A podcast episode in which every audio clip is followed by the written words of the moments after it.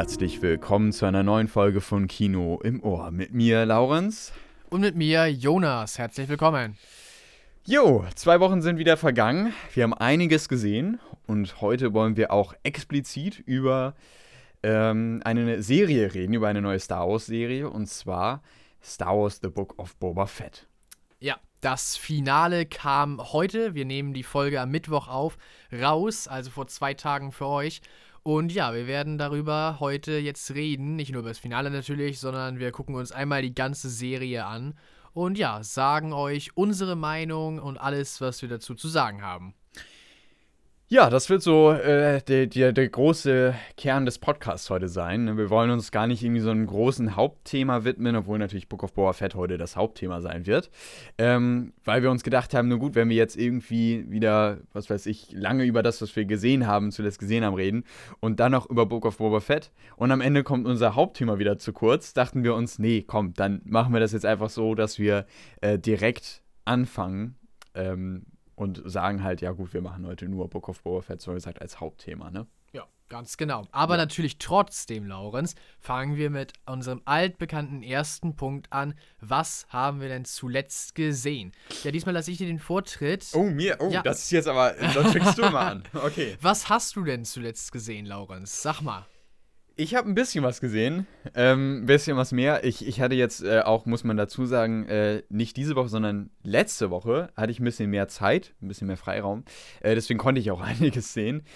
Und ähm, ich habe eine weitere Staffel Agents of Shield gesehen, um erstmal zu den Serien zu kommen. Ähm, und zwar die vierte Staffel. In der letzten Podcast-Folge hatte ich ja erzählt, ich habe die dritte Staffel endlich gesehen, nach anderthalb Jahren oder zwei Jahren oder so Pause. Ähm, und jetzt habe ich direkt hintereinander auch die vierte Staffel schon gesehen. Und ich muss sagen, ähm, das wird auf jeden Fall gut fortgesetzt. Und ich würde fast sagen, dass äh, die vierte Staffel bisher die zweitbeste Staffel von allen ist. Weil, also die erste Staffel ist für mich immer noch unangefochten auf Platz 1, weil das wirklich der grandioseste Einstieg war in diese Serie. Es war unglaublich spannend. Ich kann sie dir immer nur noch ans Herz legen, ja, die Serie. Ich muss also echt wirklich, Zeit dafür finden, ja. Es ist wirklich super gut. Auch gerade der Anfang, also die Spannung ist an Teilen so unglaublich hoch. Auch gerade zum Ende hin. Äh, das ist immer spannend herauszufinden, was immer so dahinter steckt. Also sehr, sehr gut. Und die vierte Staffel, ähm, die hat mir gerade so gut gefallen, weil sie in vielen Punkten relativ unvorhersehbar ist, weil sie einen Weg wählt, den ich sehr interessant fand äh, bezüglich KI, also künstlicher Intelligenz. Ähm, die Storyline hat mir grundsätzlich sehr zugesagt. Und was mir auch gut gefallen äh, hat, ist irgendwie, es gab keine wirklichen Füller-Episoden. Also man hat das ja sonst immer in irgendwelchen Staffeln, dass man irgendwie sagt, ne, oder dass die Studios sagen, gut, wir brauchen 22 Folgen. Ne, und äh, wie ihr dann am Ende mit eurer Story auf 22 Folgen kommt, das ist uns ja egal. Ne, wir wollen diese 22 Folgen haben. Und dann ja. gibt es halt irgendwann zwischendurch mal so Folgen, die hätte man auch in zwei Minuten erklären können, die wurden aber gestreckt auf 40 Minuten. Und das ist hier möglicherweise auch so. Es gibt sicher diese Folgen, wo man sagen könnte, ja gut, das sind Füller-Episoden, aber mir sind sie nicht aufgefallen. Und das ist ja immer gut. Und das ist, das ist gut. Das ist sehr gut. Und ich finde, dass ähm, zum Beispiel am Anfang dachte ich mir, in den ersten paar Minuten, ähm, Mensch, äh, das ist jetzt irgendwie so äh, die, die Geschichte für Staffel 4. Und das wird dann wahrscheinlich auch am Ende in den großen Showdown irgendwie übergehen. Und dann aber zwei, zwei Episoden später wurde das Ganze schon aufgelöst. Und da dachte ich mir, hä? Ich dachte jetzt, das wäre das, das Finale irgendwie erst. und es wurde jetzt schon aufgelöst, weil das war nichts Kleines, das war eine relativ große Sache. Und dann war ich irgendwie sehr überrascht und dann ging, ging das, also zog sich so eine, eine Sache, zog sich schon tatsächlich durch die gesamte Staffel, mhm. aber es äh, hat dann wieder so ein bisschen den, den Blickwinkel im Grunde gewechselt und äh, ist dann zu einer anderen Sache hingegangen, ohne so könnte man sagen. Okay. Äh, und das hat sich dann durch die Staffel immer so ein bisschen gewandelt und somit gab es sehr, sehr viel Abwechslung. Man hat trotzdem dieses, diesen roten Faden gehabt mit ich kann es ja sagen, weil ich denke mal, das ist bekannt, mit einem Buch, was äh, wichtige Sachen enthält, was durch diese Staffel auch tatsächlich führt. Ähm, und trotzdem gab es immer wieder interessante Ab äh, Abzweigungen. Und es war durchweg spannend. Es hat zwar nicht dieses Spannungslevel von Staffel 1 erreicht, aber es war eben sehr, sehr interessant, was aus, äh, aus der Geschichte geworden ist und aus der Staffel. Und deswegen ist es für mich die zweitbeste Staffel tatsächlich. Und ich habe ihr, jetzt muss ich nochmal eben kurz nachschauen, wenn ich nichts Falsches sage, aber ich habe ihr doch tatsächlich 9 von 10 Punkten gegeben. Die erste Boah. Staffel hat von mir 9,5 von 10 Punkten gegeben. Die hier jetzt 9. Das Einzige, was ich so kritisieren würde, sind manchmal die Dialoge. Die sind, finde ich, an sich gar nicht schlecht, aber es gibt doch manchmal dann diese typischen One-Liner. Ähm, und das, ja, gut, kann ich dann auch irgendwo hinwegsehen, aber das ist dann doch so noch eine Sache, wo ich sage, ja, gut, deswegen ist es jetzt für mich nicht perfekt, aber es ist schon echt nicht schlecht. Also richtig gut, hat mir sehr gut gefallen. Ähm, und macht nach einer dritten Staffel, finde ich, auch gut weiter. Also das auf jeden Fall. Und ich habe jetzt auch schon Staffel 5 angefangen. Insgesamt gibt es ja sieben Staffeln und ähm, ab Staffel 6 nur noch 13 Folgen pro Staffel. Ähm, und äh, Staffel 5 fängt sehr anders an. Äh, ich kann vielleicht so, ich glaube, es ist auch eigentlich schon bekannt gewesen. Man hat es auch viel, denke ich mal, gehört. Es geht in den Weltraum. Okay. Und ähm, das ist erstmal eine ganz neue Situation.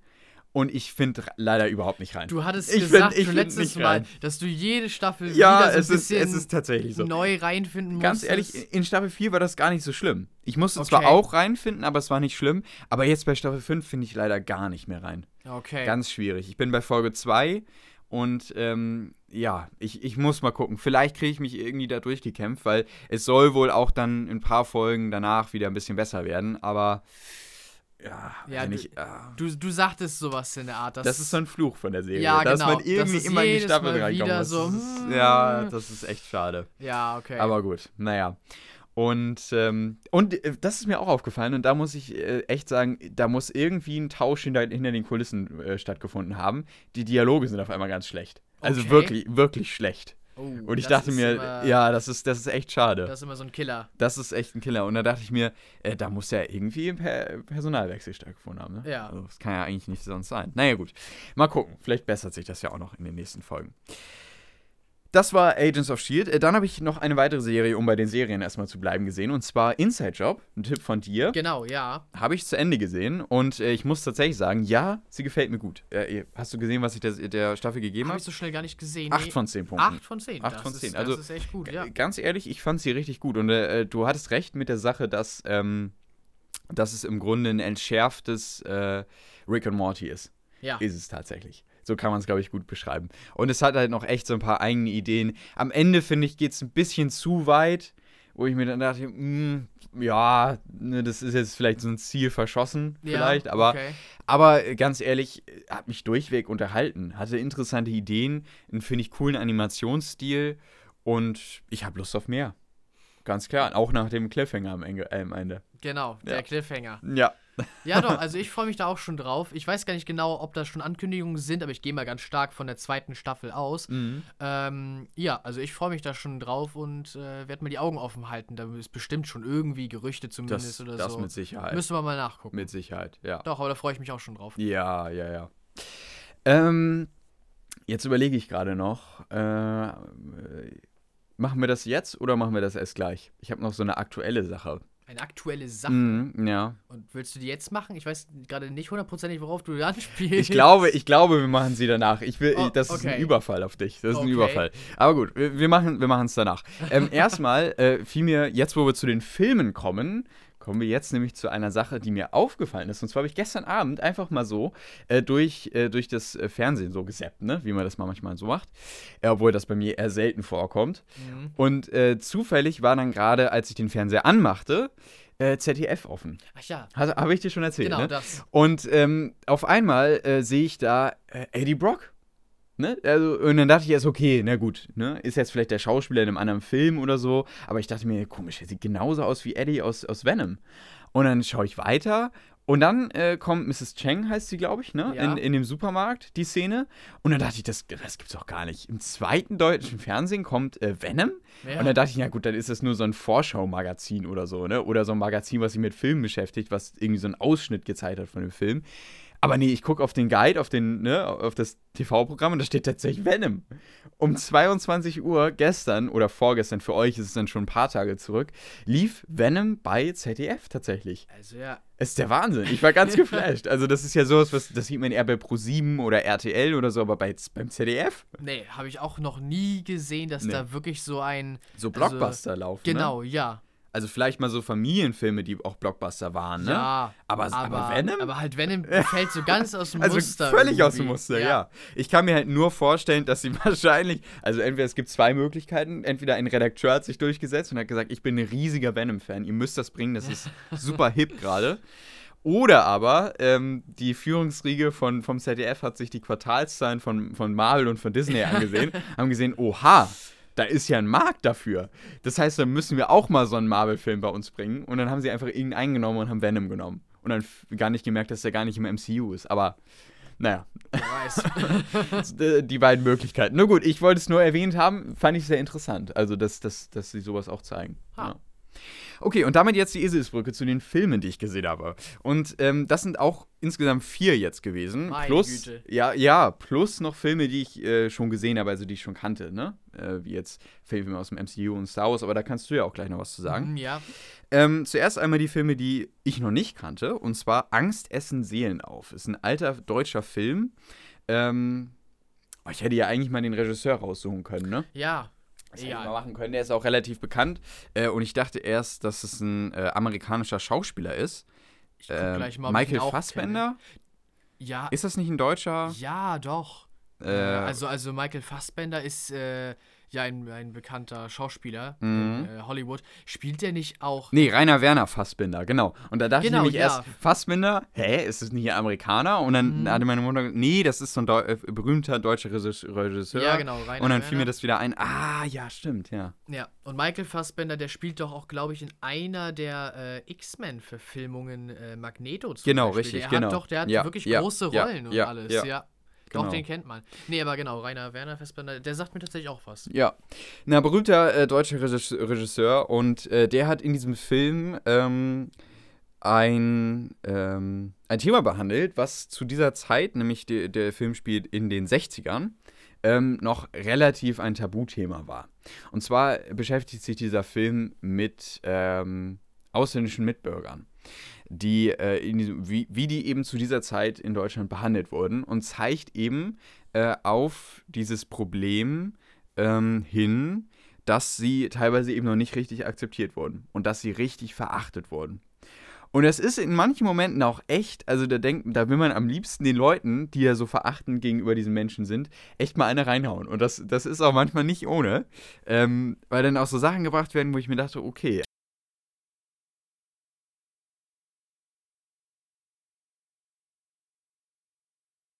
Nicht mehr so zeigen. inszenieren. Nee, Okay, genau. ja. Also das dachte ich mir schon so an ein paar Momenten. Ja. Aber gut, äh, das ist schon, also äh, Gürtellinie, ne? Also der Film ist ab 6, glaube ich, das ist jetzt nicht so schlimm. Aber ich meine, es sind schon relativ starke Worte, die dann auch manchmal benutzt werden. Ne? Oh, auch.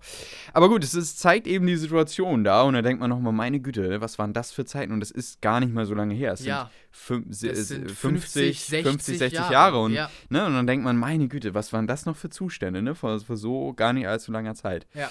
Aber gut, ähm, es geht eben um einen, ähm, einen Einwanderer, der in Deutschland äh, relativ billig arbeitet. Ähm, und es geht um eine alte Frau, die äh, eine, eine Witwe, die ähm, auch ein relativ einfaches Leben führt. Mhm. Ähm, und sie ist aber auch relativ unzufrieden und eher so ein bisschen zurückhaltend und sie arbeitet als Putzfrau. Und eines Tages kommt sie dann in eine Bar und trifft da eben auf diesen, ähm, diesen Arbeiter, äh, der Ali heißt. Und dann entwickelt sich so eine Art Liebesgeschichte zwischen den beiden. Und ähm, dann muss sie aber auch damit klarkommen, dass alle um sie herum äh, sie verachten, weil sie eben mit einem Nichtdeutschen zusammen ist Ja. mit Ali. Und das wird e- eben in diesem Film thematisiert und damit wird natürlich eben auch auf diese gesamte Situation aufmerksam gemacht, ne? wie eben mit diesen Menschen da umgegangen wird oder umgegangen wurde. Und äh, das hat durchaus seine Stärken, gerade in diesen äh, Momenten, in denen da, darauf eben hingewiesen wird. Und ähm, äh, für mich gab es dann doch, ich glaube, ich weiß nicht, ob man das eben ver vergleichen kann mit der heutigen Zeit, ne? Ähm, weil das sind dann doch manchmal relativ gestellte äh, schauspielerische Leistungen und es wirkt noch nicht so organisch, wie das heute öfters ist.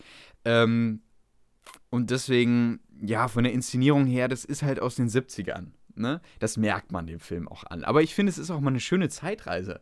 Man, man hat auch teilweise so kleine alte Läden noch, so, die auch ähm, von einer Person geführt wurden, ja. die so im weißen Kittel da stehen, weißt du, und dann so Drogeriesachen verkaufen oder Butter und sowas. Das ist noch so richtig alt eingebracht. So. Das war auch schon schön, mal sowas zu sehen. Also ganz ehrlich, ähm, wenn man auf so, auf so eine Zeitreise ins äh, Deutschland der 70er Jahre steht und wenn man grundsätzlich eben dieses Thema interessant findet, ähm, und auch ein klein bisschen was ab kann, dann kann man sich ähm, Angst essen sehen auf durchaus mal anschauen. Also auf jeden Fall ein Tipp von mir. Ist, glaube ich, auf Prime verfügbar, meine ich. Oh, okay. Also kann man sich durchaus mal anschauen. Ich finde es immer wieder erstaunlich, was Prime. Ja, was die tatsächlich alles haben, ne? Streamingdienste alles anbieten. Also ja. selbst solche, ja. solche Nischenfilme und halt deutsche Produktionen von Jahrzehnten zurück. Ja. Also das denkt man immer gar nicht. Ja, ja. Und das finde ich auch richtig gut. Ne? Das ist ja auch ein breites sehr, Feld, sehr gut, ne? ja. was dann abgedeckt wird, ja. Für, äh, von mir bekommt Angstessen Seelen auf 8 von 10 Punkten, ähm, weil ich eben diese Message richtig klasse finde und ich dann auch über so ein paar Schwächen hinwegsehen kann. Und er mich auch durchaus unterhalten hat über seine Lauflänge. Auch wenn er am Ende, glaube ich, ein bisschen zu lang ist. Ich glaube, das würde ich ihm auch noch so ein klein bisschen ankreiden. Aber ansonsten auf jeden Fall durchaus sehenswert. Ja, okay. Dann habe ich noch gesehen, äh, die fabelhafte Welt der Amelie. Mhm. Ich würde jetzt am liebsten äh, den Soundtrack einfach mal abspielen, aber das geht aus rechtlichen Gründen wahrscheinlich gar nicht. Ähm, aber das ist ein Film, der äh, auch Filmgeschichte geschrieben hat und der auch sehr, sehr bekannt ist weltweit. Ist ein französischer Film. Und dieser Film dreht sich um Amelie die, und ich muss jetzt darauf achten, nicht zu viel zu sagen, aber ich glaube, viele kennen den Film auch, aber du kennst ihn, glaube ich, nicht. Ich habe ihn, also du, ich kenn, du hast gehört, von ihm gehört wahrscheinlich. Aber ne? leider habe ich ihn nicht gesehen, ja. Okay, alles klar. Ja, da möchte ich noch nicht zu viel sagen, aber es geht um Amelie, ähm, die eher so ein bisschen zurückgezogen lebt. In diesem Film aber eine Grenze überschreitet und ähm, auf das Leben anderer Einfluss nehmen möchte. Und der Film schafft wunder wunderschöne Bilder, hat eine ganz spezielle eigene Machart, hat, finde ich, eine sehr, sehr spezielle Kameraführung und auch, ähm, ja, was sehr Spezielles, was die Inszenierung angeht. Er hat mich an manchen Momenten so ein bisschen, zum Beispiel vom Inszenierungsstil an, ähm, ach, wie hieß er denn jetzt noch, den wir im Dezember gesehen haben auf Netflix, den du auch nochmal nachgeholt hast, äh, ähm, mit Leonardo DiCaprio und so weiter in den Hauptrollen. Und äh, Jennifer Lawrence und Ach, so. natürlich. Wie ähm, heißt er denn noch gleich? Äh, Don't Look Up. Don't Look Up, genau, richtig. Ja. So manchmal von, ist auch ein bisschen verrückt von der Inszenierungsart, kommt so ein bisschen in manchen Momenten so dahingehend, so ein bisschen nah. Okay. Hat aber wirklich eine schöne Inszenierungsweise und schafft halt diese wirklich unglaublich farbenfrohen und richtig schönen Bilder. Ähm, hat einen fantastischen Soundtrack und eines der sehr, sehr bekanntesten Klavierlieder auch. Also wenn du das hörst, dann wirst du sagen, ah, okay, ja, das kenne ich, klar. Ja. Äh, weil das ist so eines dieser Stücke, die lernt man, wenn man Klavier spielt, immer. Also das, äh, ja. Und der ist richtig klasse. Der hat, äh, finde ich, für mich persönlich am Ende ein bisschen zu lange gedauert. Er hat sich ein bisschen langatmig angefühlt am Ende. Das ist aber auch wirklich das Einzige, was ich kritisieren kann. Ansonsten richtig klasse Charaktere, wunderschön inszeniert, eine tolle Geschichte, auch eine tolle äh, Message, finde ich, die der Film verpackt hat. Ähm, und mal, mal was ganz Eigenes, eben französisches Kino. Ja. Und richtig schön. Also von mir 9 von 10 Punkten für den Film. Also richtig gut. Hat mir sehr gut gefallen. Ja. Dann habe ich noch so ein paar Filme, das waren jetzt eigentlich die guten. Mhm. Die zwei Filme, die jetzt kommen, die waren so eher mittelmäßig. Oh, okay. Ganz nett. Aber ich wusste auch eigentlich, dass sie jetzt nicht so der Burner werden.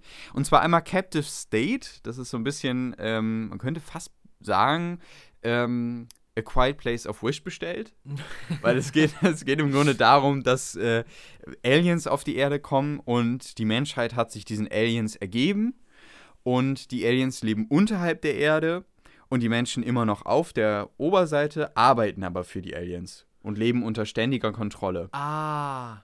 Und ähm, der, äh, die, die Menschen sind eben, also die Regierung arbeitet mit den Aliens zusammen und unterdrückt die Menschheit.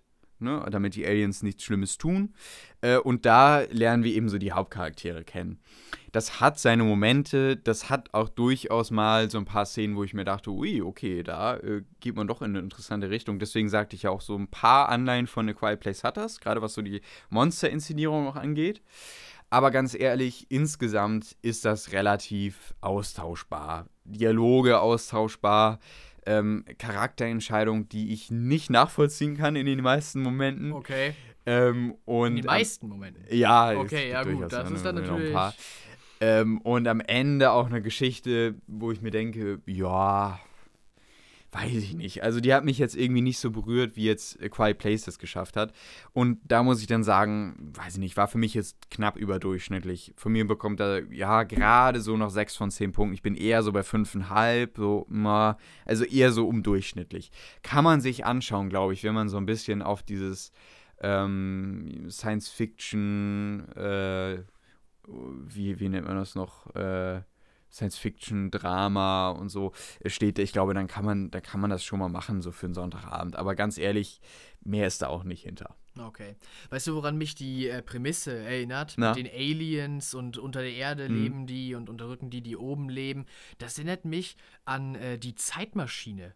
Aha. Von H.G. Wells. Ah, ja. Äh, ja dieser okay. wirklich, also einer der ersten Science-Fiction-Romane mhm. von 1895.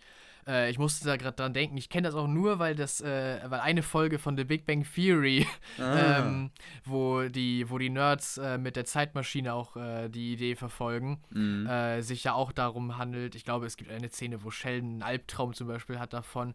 Aber die Idee bei äh, die Zeitmaschine ist ja, dass ähm, ja, auch oben auf der Erde, nachdem sich die Menschen irgendwie, ich weiß gar nicht, was der Auslöser ist, aber die Menschen haben sich auch rückentwickelt. Und oben leben die äh, Eloi, die im ersten Moment die Zivilisierten sind und, und die fortschrittlicheren. Und eigentlich sieht es von außen betrachtet so aus, als wären sie äh, ja eigentlich die, die vorherrschende Spezies. Aber die Morlocks, die eigentlich äh, Barbaren sind und unter der Erde ziemlich primitiv leben, äh, die sind eigentlich die, die die Kontrolle haben und benutzen ja die Eloi als, äh, als Futter. Mm. Die mhm. fangen die ja mm. ein und, und ja. unterdrücken die und haben die als, äh, als genau. ihre Nahrung. Mm. Obwohl es im ersten Moment ganz anders herum aussieht. Daran musste ich gerade denken, weil das mhm. ja ganz ähnlich ist. So. No. Äh, mir fiel gerade noch ein Kritikpunkt ein. Die äh, Geschichte wirkt auch nie wirklich ähm, nah. Also heißt, alles wirkt irgendwie so ein bisschen auf Distanz. Das heißt, ähm, weiß ich nicht, wenn dann zum Beispiel die, die ähm, äh, die bösen Kreaturen irgendwie böse wirken sollen und, und irgendwie schlimm, dann kommt das nicht wirklich rüber. Mhm. So, und das ist, glaube ich, auch so ein, so ein großer Kritikpunkt. Und ähm, das wirkt auch alles so gestellt. Auf Gestell komme ich später noch zu sprechen, aber ähm, äh, hier ist es eben auch schon so, dass man mh, hm, dann irgendwie, weiß ich nicht, ähm, so Abläufe hat und man hat immer irgendwas in der Hinterhand. Also zum Beispiel gibt es irgendwie zwei Szenen, wo dann ähm, äh, der Widerstand, es gibt natürlich einen Widerstand gegen diese ganze Sache, ja. ähm, der hat dann irgendwie, der kommuniziert immer durch zum Beispiel Zeichen in der Zeitung. Und ähm, dann ist es so, ein Zeichen in der Zeitung kommt, ein Mann bringt einen Hund raus, der Hund bellt an einer bestimmten Stelle und äh, eine Frau steigt in ein Auto, fährt zurück ein Mann sieht das und äh, filmt das und das wird dann irgendwie irgendwo gestreamt und dann kriegt irgendjemand mit, ah, okay, so verteilt, verteilt sich das Zeichen, weißt du? Ja. Ähm, und das gibt es öfters mal in diesem Film. Und äh, dann frage ich mich, auch in, äh, auch in spannenden Momenten, und dann kommt wieder irgendwie sowas, und dann denke ich mir, ja gut, aber das könnt ihr nicht immer nehmen. Also das, das kann nicht euer, das kann nicht eure Lösung für alles sein. Mhm. So, weißt du, denn, weil da ist immer irgendwas, haben sie immer in der Hinterhand, um irgendwelchen Sachen wieder zu entkommen. Und dann wirkt auch, dann wirken auch die Bösen nicht wirklich böse, weil dann weiß man, ja, okay, sie werden es sowieso wieder irgendwie schaffen. Ja, dann so. wirken die so ein bisschen, dann hat man keine Angst vor nee, denen, die wirken genau, dann irgendwie richtig, genau. inkompetent. Genau, ja. Und deswegen, das, ja, das meine ich auch am Anfang mit eher eine schlechtere Version von A Quiet Place, ne? weil da ist man mit wirklich 24-7 unter Spannung. Und man kann sich eigentlich nicht darauf verlassen, dass jeder überleben wird. Ja. Tja. Ja, das war äh, Captive State. Kann man auf Netflix anschauen. Kann man, wie gesagt, für einen Sonntagabend oder so, weiß ich nicht, abschalten oder so, kann man sicher machen. Aber so an sich, wenn man was Anspruchsvolles haben will, ist das nicht unbedingt was. Na, okay. The Equalizer 2 habe ich auch noch gesehen. Letzter Film, den ich ja noch gesehen habe, äh, mhm. letzter neuer Film. Ähm, Der äh, zweite Teil von der Equalizer, äh, den ersten Teil fand ich echt nicht schlecht. Also den fand ich wirklich gut. Ähm, es ist ja so ein Rache-Thriller. Äh, ich weiß gar nicht, so ein Rache-Thriller ist es ja eigentlich nicht, aber es ist im Grunde ein Rachefilm. Ne? Es geht darum, ähm, dass der Hauptcharakter, Gott, ich vergesse, also Namen sind nicht meine Stärke. meine auch nicht. Meine also sind wirklich, also du, Namen, das ist. Hast das du mein schlimm. volles Verständnis für. Ja. Naja, jedenfalls der Equalizer, ne? also der, der namensgebende ähm, Protagonist, jetzt schaue ich nochmal eben, Robert McCall, ähm, der begibt sich im ersten Teil ähm, auf die Suche nach Leuten, äh, die eine Frau, ich muss das gerade re rekonstruieren, weil es ist lange her, dass ich den gesehen habe, äh, aber im ersten Teil äh, begeben sie sich auf, begibt er sich auf den Rachezug gegen ähm, Leute, die eine Frau unterdrückt haben. Mhm. Und ich glaube, so irgendwie, was war das? Und dann kommt da ich habe noch so Bilder äh, irgendwie aus so einer Fabrik am Ende, glaube ich. Okay. Noch, wo er dann irgendwie gegen Leute kämpft. Naja, es ist schon ein bisschen weiter äh, weg dass ich den gesehen habe. Ähm, und The Equalizer 2 setzt im Grunde dann am Ende an. Ne? Also er ist ein gestandener Mann und er lebt ein eigenes Leben. Und diese Seite von dem Film, sein, sein Leben, wie er das lebt und er hilft auch einem alten Mann, der äh, in, einem, in einem Altenheim lebt und äh, irgendwie nach, nach seinem letzten Wunsch sehnt, ein, nämlich ein bestimmtes Bild zu bekommen. Ähm, dem widmet er sich oder äh, ein Gemälde an seinem Haus, was eine ähm, äh, was jemand da angebracht hat, was noch aus Generationen vorher von diesem Haus äh, irgendwie da an dieser Wand war. Das wird beschädigt von Jugendlichen und er kümmert sich darum, dass es wieder äh, fertig gemacht ja. wird. Ne? So diese, diese Seite von seinem normalen Leben. Mhm. Das wird vermischt, gleichzeitig aber auch mit diesem Rache-Dings wieder, weil nämlich eine alte Arbeitskollegin von ihm ermordet wird. Ähm, und da eben so eine gesamte Sache sich drum spinnt. Das ist ganz interessant, mehr möchte ich aber auch nicht sagen. Ähm, und das ist schon relativ interessant. Am Ende dann doch zu vorhersehbar. Ähm, und ja, weiß ich nicht, auch, also hat mich am Ende überhaupt nicht mehr berührt. So okay. in dem Sinne. Also fand ich relativ austauschbar. Ähm, diese Seite mit, von ihm, wie er so als normaler Mensch ist, die überwiegt dann irgendwie und man weiß nicht so genau, was möchte der Film jetzt sein. Einerseits dieser Rache-Thriller, der sehr brutal ist und andererseits irgendwie so dieser nette Mensch, der sein normales Leben führt. Und dem gibt er aber so viel Zeit, dass irgendwie 40 bis 50 Minuten, also die, über die Hälfte des Films, irgendwie dieser Mensch ist und weniger als die Hälfte des Films ist aber dieses Rache-Ding. Aber das soll trotzdem die Hauptsache sein, dieses okay, Films. Also, ja. Und das, das passt am Ende nicht. Und das Finale ist auch zu drüber, meine, meines Erachtens nach. Und somit, ganz ehrlich, am Ende ein Ticken stärker als jetzt Captive State, 6,5 von 10 Punkten, ähm, aber auch nicht weit von durchschnittlich entfernt. Ich fand ihn schlechter als den ersten Teil und ja, kann man sich anschauen, aber auch da. Aber ganz ehrlich, mich hat er trotzdem unterhalten. Und äh, wenn man Fan des ersten Teils ist, so wie ich, dann kann man sich den auch anschauen, nur die Erwartungen halt runterschrauben. Und er hat, wie gesagt, auch seine schönen Seiten. Ne? Diese Seite, mit, wo er dann als normaler Typ äh, irgendwie durch die Welt geht. Ich mag Denzel Washington auch so gerne. Ich finde ja. ihn richtig klasse. also deswegen, da hat er mir schon gefallen, der Film, auf jeden Fall. Ja. Ja. Ja, das war, das war so das von den neuen Sachen, die ich gesehen habe. Ich habe noch ähm, Star Wars Episode 8 und 9 gesehen. Ah ja. Ich hatte ja äh, im Dezember angefangen, die Star Wars-Filme nochmal neu zu sehen. Da habe ich jetzt das abgeschlossen mit den letzten beiden Filmen. Ähm, hat mir auch nochmal gut gefallen, die beiden zu sehen. Mhm. Kommst du ja auch noch gleich drauf zu sprechen. Genau, auch noch ein paar andere. Und ähm, dann habe ich äh, Civil War und Doctor Strange gesehen. Ich habe Mhm. ja irgendwann im Sommer letzten Jahres oder im Herbst letzten Jahres angefangen, nochmal das MCU durchzugucken. Das war jetzt im Januar, ist es ein bisschen stillgelegt gewesen, weil ich da so viele andere Sachen hatte. Jetzt habe ich wieder angefangen und bin jetzt bei Tor 3, glaube ich, kommt als nächstes, oder? Nee, Guardians of the Galaxy 2, genau. Ja. Ja. Also die gucke ich jetzt auch nochmal durch und da habe ich die beiden noch gesehen. Und das war's. Ja, so, jetzt habe ich wirklich alles. Jetzt bist Okay. du dran. also es ist wirklich einiges gewesen. Ja gut, ähm, ich habe weniger gesehen. Ich bin Okay. zu nicht so viel gekommen. Ja, ähm, ich habe auch tatsächlich keine Serie zu Ende gesehen. Ich bin noch dabei, wie letztes Mal ja schon angekündigt, noch dabei äh, Lost in Space und äh, The Orville. Da bin ich ein bisschen weiter, aber halt noch nicht am Ende. Ich, ich gucke, dass ich das hinkriege. Äh, und dann, ja, kann ich dazu was sagen. Äh, nee, aber ich habe ein paar Filme tatsächlich gesehen größtenteils, na was heißt größtenteils, es ist äh, zwei im Free TV und äh, zwei so. Ähm, wo du gerade eben bei den eher mittelmäßigeren äh, warst, von denen, die du gesehen hast, denke ich, fange ich mal mit dem jetzt an bei mir. Ähm, und zwar war das bei mir voll verheiratet, heißt der Film. Äh, und das ist halt, naja, es ist eine Romantikkomödie. Das ist eigentlich so, das kann man dazu sagen.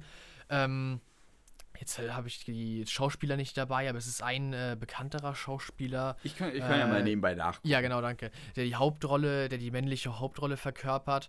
Ähm, und die beiden sind halt ein sehr junges Paar, haben sich praktisch gerade erst kennengelernt, haben aber halt schon geheiratet und sind jetzt in ihren Flitterwochen. Und äh, ja, in ihren Flitterwochen wollen sie äh, nach Europa reisen. Ja, natürlich, genau. Ashton Kutcher ist das, ja. Der ist die männliche Hauptrolle. Äh, Ashton Kutcher kenne ich noch zusätzlich äh, aus äh, Two and a Half Men.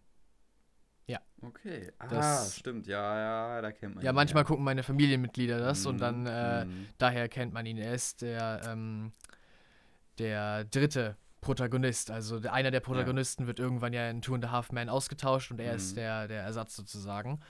Ähm, ja, ich weiß gar nicht, von welchem Jahr äh, der Film ist, aber Ashton Kutcher wirkt noch, äh, okay, er ist, er ist noch kein äh, alter Mann, aber er wirkt auch in dem Film äh, recht jung. Also das müsste wahrscheinlich schon ein bisschen zurückliegen.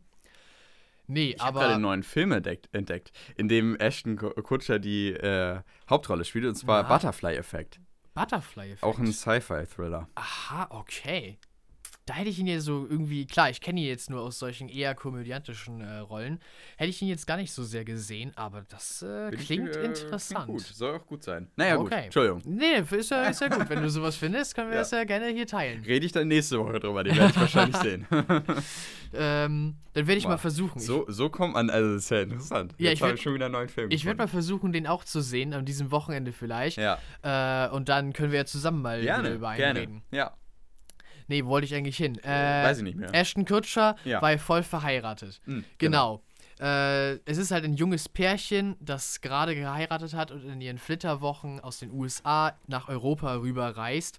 Und äh, ja, das wird halt so für, ja, in meinen Augen einigermaßen billige Lacher halt äh, genutzt. Die ganze Romantik-Sache und äh, ja, dass sie halt in Europa sind als Amerikaner. Sie werden so ein bisschen tumpig dargestellt und alles geht ihnen in die Hose. Sie werden aus dem Hotel rausgeworfen. Danach, äh, sie sind in den Alpen unterwegs. Danach äh, fällt ihnen ihr Auto äh, von der Klippe und sie müssen ja sich zum nächsten Ort durchkämpfen.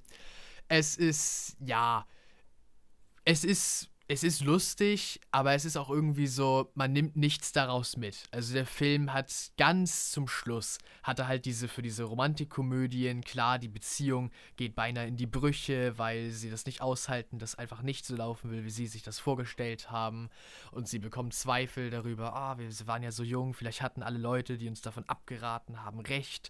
Und wir hätten uns mehr kennenlernen müssen. Ganz zum Schluss vom Film ist halt, ja, diese Message, äh, sie sind wieder zurück in Amerika und sie hat sich auf ihrem Anwesen äh, eingeschlossen und ihr Vater war ja sowieso dagegen, dass, äh, dass er ihr Partner ist und meint so, ja, dann lass ihn links liegen, es ist halt nichts geworden äh, und freut sich in Skype schon äh, so. Und dann kommt er natürlich da an mit seiner Schrottkarre und, und vollkommener Gegensatz zwischen ihrer Welt und seiner, aber trotzdem, ja, spricht er in die Sprechanlage, ich liebe sie und ich werde sie Mhm. immer lieben und das Okay. ist die eine Sache, die ich Okay, hier anbieten okay. kann Ja. und das muss doch was wert sein und natürlich, ja, sie kommt rausgerannt und fällt ihm und in dann die Arme. sie in die Arme und sie küssen Und sich ja, und alles schön ja, genau. und Spielfeier. Und plötzlich ist der Vater auch okay damit. Ah, er, er okay, hat ja, ja, er hat ja bewiesen, dass er sich so ganz sehr liebt. Ja. Ja. Also sehr einfaches. Sehr, sehr einfach. Also es ist Kino, nicht, ja, ja. Okay. man, man nimmt echt nicht so richtig irgendwas daraus mit. Ja, okay. Und naja, die Lacher sind auch wirklich einigermaßen billig. Es ist halt, ja, das, was so mit so einer Liebeskomödie abgeklappert werden kann. Ich würde nicht sagen, dass irgendetwas Bahnbrechendes oder was noch nie versucht wurde in diesem Film mit dabei ist. Auch der typische ähm, hier Antagonist als ein zweiter Liebespartner, ein möglicher, ist auch Okay. mit dabei. Es ist nichts irgendwie, was man nicht vorhersehen könnte. Mhm. Ich glaube, der Film hat von mir fünf von zehn Punkten gekriegt. Also wirklich halt Durchschnitt, echt Durchschnitt. Ähm, ich habe ihn jetzt einmal gesehen, weil eigentlich im Endeffekt, weil nichts anderes lief und wir da so ein bisschen Okay. kleben geblieben sind. Ähm, er hat mich kurzweilig unterhalten, aber ich würde ihn echt nicht noch einmal sehen. Okay. Ja. Ja, ja. Ja, ich weiß, ich würde auch gar nicht mal sagen, dass ich jetzt eine Empfehlung oder so rausgeben Ja. würde. Man muss nach dem Film echt nicht Ausschau halten, nein. Ja, aber es ist auch nicht, es war jetzt nicht so schlimm. Es war, äh, weißt du, bei so einem Drei-Punkte-Film sagt man echt schon so, oh, ich will meine Lebenszeit zurück, was habe ich Ja. mir da angetan? Mhm, mhm. Das war es jetzt nicht, Das nein. nicht, Man kann okay, sich's, okay. ja, wenn man halt drüber stolpert und wie ich dran kleben bleibt, Mhm. dann sagt man sich im Endeffekt nicht so, äh, nee, das muss echt nicht, sondern so, ja gut, war, war, naja, nicht toll, aber Mhm. hat man halt jetzt gesehen. Okay. Ja. Nee, ein anderer Film, bei dem ich im ersten Moment gedacht hätte, dass es weniger gut wird, äh, der mich dann aber doch positiv überrascht hat, war äh, ein Asterix-Film, ein Asterix- und Obelix-Film. Ich glaube, es müsste der neueste sein äh, und der zweite, der am Computer animiert ist, anstatt äh, Zeichentrick oder Echtverfilmung zu sein. Es gibt ja von Asterix und Obelix äh, die Comic-Verfilmungen, die bereits, ich glaube, schon in den 80ern gestartet sind. Ähm, und dann später gab es ja die Echtverfilmungen, Asterix in Britannien, glaube ich, Asterix bei Kleopatra, also die bekanntesten und beliebtesten Geschichten wurden dann auch nochmal in echt aufgelegt. Und dann haben sie ja tatsächlich mit den Animationsfilmen vor einigen Jahren angefangen. Und das ist der zweite davon, Asterix und das Geheimnis des Zaubertranks. Genau. Asterix im Land der Götter war 2014 der erste Animationsfilm. Genau. Der ist übrigens auch auf Disney Plus verfügbar. ah, okay. Ähm, dann äh, Asterix im Auftrag, ähm, wenn man jetzt den ganzen Titel hier lesen könnte. Asterix glaub- und Obelix im Auftrag ihrer Majestät. Ach ja, ihrer das ist Majestät. einer der genau. Echtfilme, ja. Genau, das ist der letzte Echtfilm gewesen. Ähm, 2000 und, jetzt schaue ich nochmal eben, 2012 ist auch auf Disney Plus verfügbar. Und der neueste, den du gesehen hast, ist von 2018, Asterix und das Geheimnis, Des Zaubertranks. ist nicht auf Disney Plus verfügbar. Schade, schade, weil das ist wirklich ein, also es ist ein schöner Film. Ich Hätte ich auch Lust drauf. Ich habe ihm 8 von 10 Punkte Oh, gegeben. das ist gut, das ist gut. Und ich dachte im ersten Moment so, er wird mir weniger gefallen, weil es ist so eine Animationsneuauflage Mhm. Ja, ja. von sowas Älterem. Mhm. Ähm, ich mag die Asterix-Verfilmungen, Mhm. eigentlich äh, fast alle, aber halt, wenn irgendwas neu in Animation aufgelegt äh, wird, bin ich im ersten Moment Mhm. doch skeptisch, weil mich ein Ich paar auch. andere Sachen. Ich glaube, ich hatte es in irgendeiner Podcast-Folge schon mal erwähnt. Wir hatten zwar noch nicht eine Folge über Kinderserien, aber ich glaube, ich habe schon mal erwähnt, dass ich zum Beispiel mit so Serien wie Vicky oder Biene Mhm. Maya aufgewachsen bin. Mhm. Aber die Neuauflagen in Animation von diesen Serien, ja, Eher nicht so funktioniert. nee, längst nicht überzeugend finde ja. wie das Original. Ja. Äh, nee, aber das war in diesem Fall gar nicht so. Ist auch eine ganz neue Geschichte. Ich glaube sogar, äh, das Geheimnis des Zaubertranks ist eine Geschichte, die nicht auf einem Comic basiert, sondern die wurde einfach wirklich für diesen Film neu geschrieben, diese Ja, Geschichte von mhm. Asterix. Obwohl ich mir nicht sicher bin, weil ich, ich kenne nämlich die Geschichte. Oh, okay. Rund um, okay. um, um, um Asterix äh, äh, und das Geheimnis des Zaubertranks. Zaubertranks. Ne? dann, äh, dann will ich dafür auch gar nicht meine Hand ins Feuer legen. Genau, aber ich bin mir auch nicht sicher, ob ich den Film nämlich schon gesehen habe. Deswegen, Ah, okay, das könnte okay, natürlich auch kann sein. natürlich auch sein, genau. Aber So ja. Déjà-vu-Erlebnis. Ja, genau, genau. Man weiß es nicht. Ja, auf jeden Fall geht es darum, dass äh, Miraculix ein Missgeschick im Endeffekt passiert, gar nichts Wildes, aber er hat das Gefühl, er wird alt. Und dass er nicht mehr lange äh, seinen Druidenjob so ausführen kann, wie es eigentlich sein müsste. Er macht sich Vorwürfe und er will nach einem Nachfolger suchen, dem er das Geheimnis des Zaubertranks anvertrauen kann. Äh, ja, und deswegen, klar, er nimmt mal wieder Asterix und Obelix Mhm. mit, die müssen Mhm. ihn natürlich beschützen. Und er verlässt das Dorf und sucht nach einem Nachfolger. Äh, ja, und er sucht all die anderen Druiden auf und die sollen ihm ihre Schüler äh, zeigen und er will einen auswählen, der ich hab halt. den gesehen. Du hast den gesehen? Mhm, ja. Ich habe ihn gesehen. Aber sie, sie reisen halt kreuz und quer und. ja, genau, genau. Ich überlege gerade, ich weiß gar nicht mehr, wo ich ihn gesehen habe, ich hab, ich, aber ich habe ihn gesehen, ganz sicher. Ja, okay. Und, und ja, es dauert natürlich eine Weile Mhm. und äh, jeder erweist sich so ziemlich als Versager. äh, und es gibt einen, einen, äh, der es tatsächlich hinkriegen könnte, wahrscheinlich. Aber ausgerechnet der wird, ja, wie soll man sagen, zur dunklen Seite Mhm. verführt sozusagen von Miraculix äh, Gegenspieler, einem äh, Druidenkollegen, den er von früher kennt. Und naja, der eifersüchtig auf Miraculix ist. Alle bewundern ihn, er hat den Zaubertrank und so. Und das, was äh, der andere Druide alles hingekriegt hat, das wurde nie gewertschätzt.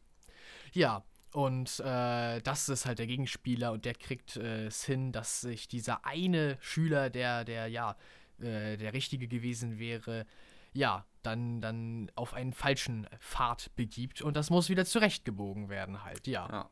Gar nicht, ich will gar nicht mal viel mehr sagen. Ich denke, Mhm. dass die Leute, die die Asterix-Filme kennen, kennen das Grundrezept. Ich mag halt die Asterix-Filme richtig gerne. Ich die haben immer irgendwie was Schönes an Ja, doch, die, die sind einfach so herzerwärmend Ja, genau. einfach. Ja. Dieses, dieses Band auch einfach von Asterix und Obelix, Mhm. diese pure Freundschaft, so. Ja. ja, das ist hat einfach echt was, was, was auch nie langweilig wird. Man könnte Mhm. meinen, es gibt schon so viele Asterix-Filme inzwischen, Aber aber ja, es, ist, es nutzt Ja. sich nicht ab. Nee. Das ist immer wieder schön, diese Message, so. Mhm. Ja, und klar, dieser Film endet nicht, endet nicht schlecht oder in einer Tragödie.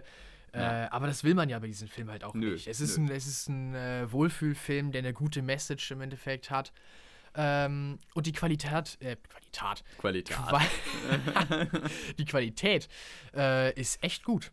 Ja. Also ähm, die Animation gefällt mir wirklich sehr gut. Man äh, könnte ja, ja, weil es gibt ja auch Filme, die dann echt nicht so toll aussehen, gerade so vielleicht Animationsfilme, als es gerade damit anfing, frühe 2000er, aber es ist nur ein Film von 2018 und äh, man hat in Frankreich auch einiges ich weiß gar nicht, ob der Film französisch oder belgisch ist oder beides. Asterix und Obelix ist ja, äh, glaube ich, belgisch. Aber ich glaube, Ähm, das ist ein französischer Film. meine Ja.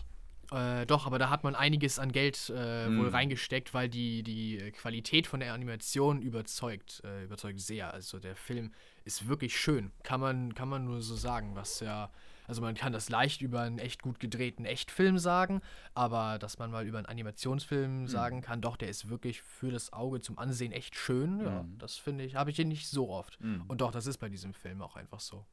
Doch, also von mir kommt eine echt, äh, echt große Empfehlung raus. Alle, die Asterix mögen, sollten sich den Film auf jeden Fall nicht entgehen lassen. Ja, wir wissen nicht so genau, wo es den gibt. Ich habe ihn im Free TV gesehen. Du Mhm. sagtest, offenbar ist der ausgerechnet der, Nicht der bei nicht Disney auf Plus, Disney genau. Plus ist. Ähm, aber man kann sich den zum Beispiel auf YouTube, glaube ich, leihen. Also oder kaufen oder leihen für 2,99 wurde mir das gerade angezeigt. Also ja, es gibt durchaus Wege, den auch so zu schauen. ja, das ist doch machbar. Ja. Die 2,90 sind eindeutig Gut wert. investiert. Ja, das kann ich so sagen. Ja. Ja, das sind die beiden Filme, die ich neu gesehen habe. Einer nicht gut, einer gut. Äh, und dann habe ich noch zwei, die mich immer überzeugen werden. Und das sind äh, Eine neue Hoffnung und Das Imperium schlägt zurück von Star Wars. Ja, die habe ich, äh, ich habe mir gesagt, so, du guckst jetzt nochmal Star Wars durch. Irgendwie hatte ich wieder Lust darauf. Und meine persönliche Meinung jetzt, ihr könnt mir gerne widersprechen, aber meine persönliche Meinung, wenn man nochmal so einen Star Wars Run macht, dann fängt man in der Originaltrilogie an. Irgendwie. Für mich nicht, aber das ist ja Geschmackssache. Wo würdest du anfangen? Ich, will- ich fange immer mit Episode 1 an. Du machst chronologisch. ich mach's chronologisch, ja. Ja. Nee, ich weiß nicht. Ich, will- ich mag Und dann noch nach, mal, nach Episode 3 kommt Rogue One, äh, nee, kommt erst Solo, dann Rogue One. Und Also- so, so also habe ich's auch wirklich durchgeguckt. alles- so alles habe ich's Einheiten. durchgeguckt, ja. Ja, Nur okay. Clone Wars und Rebels habe ich weggelassen, weil das wäre dann doch zu Oh viel. ja, dann sitze das ich in den nächsten Jahren noch hier. könntest den Clone Wars Film gucken. Vielleicht. ja, okay, aber, Aber der, der ist nicht halt- so gut. Und deswegen, genau. nee. Es ist ein Wunder, dass die Serie gegreenlightet Ja, wurde nach diesem Film. das Der ich auch war-. Oh Gott, ja. ja. Naja. Zum Glück sind eine neue Hoffnung und äh, das Imperium schlägt zurück nicht so. Also, ich weiß nicht, ich glaube, ich fange mit der Originaltrilogie an, weil, weil die noch so irgendwie so einfach sind. Ich, klar, ich finde das auch gut, dass das Star Wars-Universum so viel größer geworden ist mit den Prequels und den äh, Sequels und den vielen Serien dazu. Aber irgendwie hat das noch sowas Mhm. äh, an sich, wenn Luke Skywalker zum allerersten Mal mit der Macht in Berührung tritt Ja, klar. und, und man sich so vielleicht vorstellen kann, dass das Mm. Publikum vor äh, 40 Jahren Mm. natürlich auch nicht wusste, was ist die Macht. Mm. Und das Erste, was man darüber hört, ist dieses ganz vage von Obi-Wan. Mm. Es hat noch dieses Einfache, keine Midi-Chlorianer sind dabei und nicht diese Mhm. vielen großen Machtfähigkeiten. Es ist einfach dieses, ja, dieses in Gleichgewicht sein und Mhm. ruhig bleiben und alles ist verbunden und jeder hat mit jedem zu tun. Das ist ja diese, diese weltverbindende Message irgendwie. Mm. Und dann in Teil 5 kommt das dazu, dass Luke diese, äh, ja, dieses Training hat, dass ich finde einfach, äh, was Yoda da sagt, ist einfach, das kann man sich einfach als Lebenslektion auch Mhm. übernehmen, so, Mhm. was er so sagt, dass man, ja, dass man nicht äh, Hass und Wut und Furcht Mhm. sich davon lenken lassen sollte, dass man die Ruhe bewahren sollte, dass man sich auch selber nicht unterschätzen sollte, so wie Luke es die ganze Zeit tut, dass man auch an sich glauben muss, um etwas hinzukriegen. Ist ja so, wenn man in eine, wenn man äh, an eine Sache falsch rangeht mit dem falschen Mindset, ist es wirklich so, dass die Chance Mhm. größer steht, dass man es dass man's nicht hinkriegt, ja. ja. ja. Ja, und ich finde einfach, ich mag einfach diese Message so. Und dann Ich natürlich die, die großen Momente äh, von Star Wars, die ja dafür gesorgt haben, dass dieses Franchise, wo ja zuerst jeder sagte, das floppt, dann doch nicht gefloppt ist. Luke, der den Todesstern sprengt und äh, ich bin dein Vater, die Szene. Oh, das ist, da habe ich wieder Gänsehaut gekriegt. Obwohl ich die Szene ja schon echt gut kenne, ewig schon, also ganz oft schon gesehen habe. Aber das, es berührt einen immer wieder. Immer wieder. Ja. ja. Schön. Ja, doch, echt. Also ich, ich weiß gar nicht, ich habe noch gar nicht Punkte dazu gegeben, die habe ich noch gar nicht, bin ich noch nicht zugekommen, auf die Liste zu setzen. Für Star Wars? Ja, also ich habe, Okay. ich fange ja jetzt, nicht, jetzt gerade erst fange ich ja an mit der Liste zu machen. Du hast mich ja inspiriert dazu. Ja. Und das ist das erste Mal, dass ich die jetzt wieder geguckt habe, Mhm. seitdem ich das mache. Aber ich denke schon, also ich glaube, eine neue Hoffnung kriegt von mir ähm, 8,5 Punkte. Sage ich jetzt einfach mal so 8,5, 9.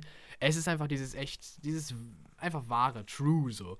Kann man dazu nur sagen. Und ja, Imperium schlägt zurück ist einfach noch besser. Also, ich weiß gar nicht, was ich bei das Imperium schlägt zurück äh, auszusetzen hätte. Ich. Ich weiß nicht. Ich scheue mich immer so davor, 10 Punkte zu geben, weil ich so sage, vielleicht kommt irgendwann noch mal ein Film, Hm, der, der ja. ist top oder vielleicht habe ich im Hinterkopf doch noch irgendwas, was nicht so absolut großartig ist. Aber, aber mir fällt nicht so richtig ein, was mir an, äh, an Teil 5 nicht gefallen könnte. Also der ist wirklich tatsächlich bei so 9,5, 10 so bei mir. Ja. ja, würde ich auch Es, sagen. es, ist, es sind echt gute Filme. Ja. Die kann man immer wieder gucken und ich würde auf jeden Fall, vielleicht, wenn man Star Wars schon kennt, ja, dann kann man sich entscheiden, wie will man da durchgehen. Aber Leute, die in Star Wars Fandom so reinkommen und sich das zum allerersten Mal angucken, würde ich echt empfehlen, einfach mit der Originaltrilogie anzufangen. Ja, weil, weil halt auch, wie gesagt, vor 40 Jahren die allerersten Fans und zum allerersten Mal so die Welt so zu So Star Wars gekommen Das, ist. das sehe ich auch durchaus so. Da kann ich mitgehen. Ja. Mir fiel bei Episode 8, jetzt bleiben wir nochmal kurz bei Star Wars und dann gehen wir Mhm. gleich nochmal zu Star Wars. Ähm, mir, fiel bei, mir fiel bei Episode 8 nochmal ein. Ähm, man kann ja sagen, was man will über Episode 8, ne? Star Wars äh, Episode 8. Ähm, aber visuell ja, ist der halt einfach atemberaubend. Also Das wirklich, visuell sieht der unglaublich gut aus. Ähm, Gerade was auch die Sachen auf Crate angeht oder das Throne Room Battle zwischen, Ja. zwischen Ray und Kylo Ren. Das ist Mhm. einfach der Wahnsinn. Oder auch zwischendurch einige andere Szenen. Ja, man kann auch von Canto Bite halten, was man will, Aber aber trotzdem visuell ist es trotzdem richtig gut. Also, und auch Arc 2. Die Ja. Insel und auch die gesamten Szenen mit Luke und so. Also, ich bleib dabei. Find, ich finde, dass äh, Rogue One der schönste, äh, äh, Rogue One sag ich schon. Ähm, Rogue One ist der schönste, stimmt, aber ich Ja. meine jetzt so von den, von den ähm, drei Trilo äh, Trilogiefilmen ist äh, Episode 8 für, für mich der visuell beeindruckendste Film doch, von, der, von kommt, den der drei. kommt wirklich gleich nach Rogue One. Ja, Ja, also ich würde sogar noch Rogue One höher setzen. Also für Ja, mich, äh, ach so, sag so meinst ja. du. Genau, ja, also- genau. Nee, Rogue One äh, finde ich ist einfach ist halt, äh, das ein, ist, der sieht auch ah, das ist so der Wahnsinn. gut. Ja. Äh, Aber so von den drei, ne, Ja. Trilogiefilmen ist das so. Ja. Also wenn es so nur ums Aussehen geht, dann Ja. ist Rogue One ganz oben, aber dann kommt Teil 8. Das ist so ein schöner Film. Ja. So, ähm, ich habe, ähm, jetzt muss ich mal eben gucken. Ähm, äh, so, ich habe die neueste Folge Book of Boba Fett heute Morgen gesehen. Ja, und ich gerade eben. Und du gerade eben. Nochmal mit mir zusammen, Ja. ne, weil äh, wir wollten die jetzt auch natürlich gemeinsam besprechen. Und ich dachte mir, dass wir jetzt natürlich nochmal über die gesamte Serie reden. Und damit kommen wir jetzt zu unserem Hauptthema. Wir haben jetzt die Sache, was wir gesehen haben, abgeschlossen, obwohl das ist ja im Grunde ein Übergang jetzt ein fließender, ne? Ja, über genau. äh, hier, ähm, über Book of Boba Fett. Und ich muss ganz ehrlich sagen, mir hat Book of Boba Fett insgesamt ich weiß nicht. Ich weiß nicht, wie ich sie einordnen soll. Nicht, Sa fang, fang du an, fang du an, fang du an. Was, was sagst du insgesamt jetzt zu Book of Boba Fett? Oder wollen wir erst auf die Folgen eingehen, die nee, wir wir noch nicht können besprochen ruhig haben? einmal einen Einmal Gesamt- so einen Gesamtüberblick. Weil wir wollen nämlich auch gleich spoilern, ganz wichtig. Ja, stimmt. Ähm, dann, genau, lass uns das erstmal so einen Roundup-Blick machen und dann spoilern wir. Ja, ganz genau. Um deinen Satz jetzt zu vervollständigen, äh, gefallen. Also insgesamt hat mir die Serie, ich spreche jetzt für mich, Mhm. äh, doch gefallen. Ja. Ich fand sie, ich fand sie doch eigentlich, Ich glaube, ich, ja, ich würde sagen, ich fand sie in Ordnung. ja, oder gut. so kann man sagen, ja. In Ordnung. So am Ende, wenn man eine Arbeit geschrieben hat, dieses I, I. O. I.O. Punkt, ja, In genau. Ordnung, so. Und dann meine Unterschrift darunter. Ja. Also, es ist. Es hat Durststrecken, ganz eindeutig. Aber die zweite Hälfte der Serie entschädigt dafür. Es, sie fängt gut an. Dann gibt es so eine Strecke, wo man echt so sagt, pff, ja, nein. Äh, und dann geht es aber wieder bergauf, aber auf eine Weise, wo wir bestimmt noch äh, darauf zu sprechen kommen. Ja, es werden diese, diese Folgen, die dann wieder gut werden, ja. Book of Boba Fett ist der Name der Serie. Wir kommen darauf zu sprechen, wie es dann, ja, wie es dann aussieht, wie das dann wieder zurechtgerückt wird Mhm. und ja, wie weit das dann noch zutrifft. Ja. Ich glaube auch für mich, wir können ja auch nochmal gleich Punktzahlen sagen, aber wir haben uns die ja schon so gesagt, wir, wir liegen eigentlich gleich. Ja, Ähm, für mich äh, funktioniert Book of Boba Fett in der Hinsicht ähm, gerade bei den Rückblicken am Anfang ganz gut. Ne? Wir bekommen ja Rückblicke und wir haben eben die Story hier im Hier und Jetzt. Und da gibt es durchaus Momente, die richtig gut funktionieren. Insgesamt, diese sieben Folgen fühlen sich für mich noch nicht wirklich wie irgendwas an, was zu 100% durchdacht ist irgendwie. Da ist irgendwie sowas dabei, wo ich mir denke, hm, weiß ich nicht. Ob es seien es Dialoge teilweise, seien es die, sei es die Story, seien es teilweise Momente, die sehr konstruiert wirken. Das bleibt so als fader Beigeschmack dabei. Und ganz ehrlich, ich weiß nicht, ob ich mir die Folge, äh, die, die gesamte Serie nochmal ansehen würde. Was ich von der Serie noch sehen würde, da kommen wir gleich drauf zu sprechen, sind nämlich zwei Folgen. Und ansonsten weiß ich aber nicht, ob ich mich durch den Rest nochmal durchkämpfen würde. Das ist einfach so. Und ja, es gibt durchaus Momente, die gut funktionieren. Und insgesamt, alle sieben Folgen zusammen, würde ich mit siebeneinhalb von zehn Punkten bewerten. Damit ist das auf jeden Fall gute zwei Punkte schlechter als Mandalorian. Und das ist es auch für mich. Also ich finde auf jeden Fall, dass es schwächer oder nicht so gut funktioniert wie Mandalorian. Ähm, und wer die wahre Punktzahl erfahren will, Hm. der muss die Serie gesehen haben und jetzt gleich bei unserem, bei unserem Spoiler-Teil dranbleiben. ja, genau. Wollen wir jetzt mit dem Spoiler Wir, wir beginnen jetzt mit. Äh, Äh, ja. Jonas, du gibst auch äh, siebeneinhalb von zehn Punkten. Doch, Hast du ja. mir schon ja gesagt. Genau, Ne? doch. Siebeneinhalb Punkte ist da. Bei mir ist Mandalorian äh, auf, auf äh, neun Punkte. Irgendwo so, bei mir auch, ne? Ja. Beide Staffeln irgendwo so roundabout neun. Irgendwie. Genau, doch, aber halt anderthalb Punkte ist es weniger wegen Sachen, die du schon genannt hattest. Ja. Da kann ich eigentlich nur mitziehen. Und ja, die genauen Sachen, da kommen wir jetzt drauf Da kommen zu wir jetzt sprechen. drauf zu sprechen. Genau. Also soll ich sagen, Ja. jetzt, jetzt fangen wir mit dem Spoiler-Teil an. Wer die Serie noch nicht gesehen hat oder noch nicht zu Ende gesehen hat, Bitte jetzt abschalten. ja, ganz genau. Und damit kommen wir zum Spoiler-Teil. Und ähm, ich würde sagen, äh, starten wir einfach mit der Sache, dass wir das jetzt ausformulieren, was wir gerade angefangen haben. Ähm, nehmen wir die Mandalorian-Folgen raus, Folge 5 und Folge 6, dann bleiben die ersten vier Folgen plus das Finale. Ja. Was wirklich The Book of Boba Fett ist. Ne? Der Rest ist ja im Grunde Mandalorian Staffel 3. Genau, die fünf sagen. Folgen erzählen ja auch eine Geschichte. Genau, Davon, richtig. wie er auf Tatooine Genau. der, der Crime, Crime, Alter.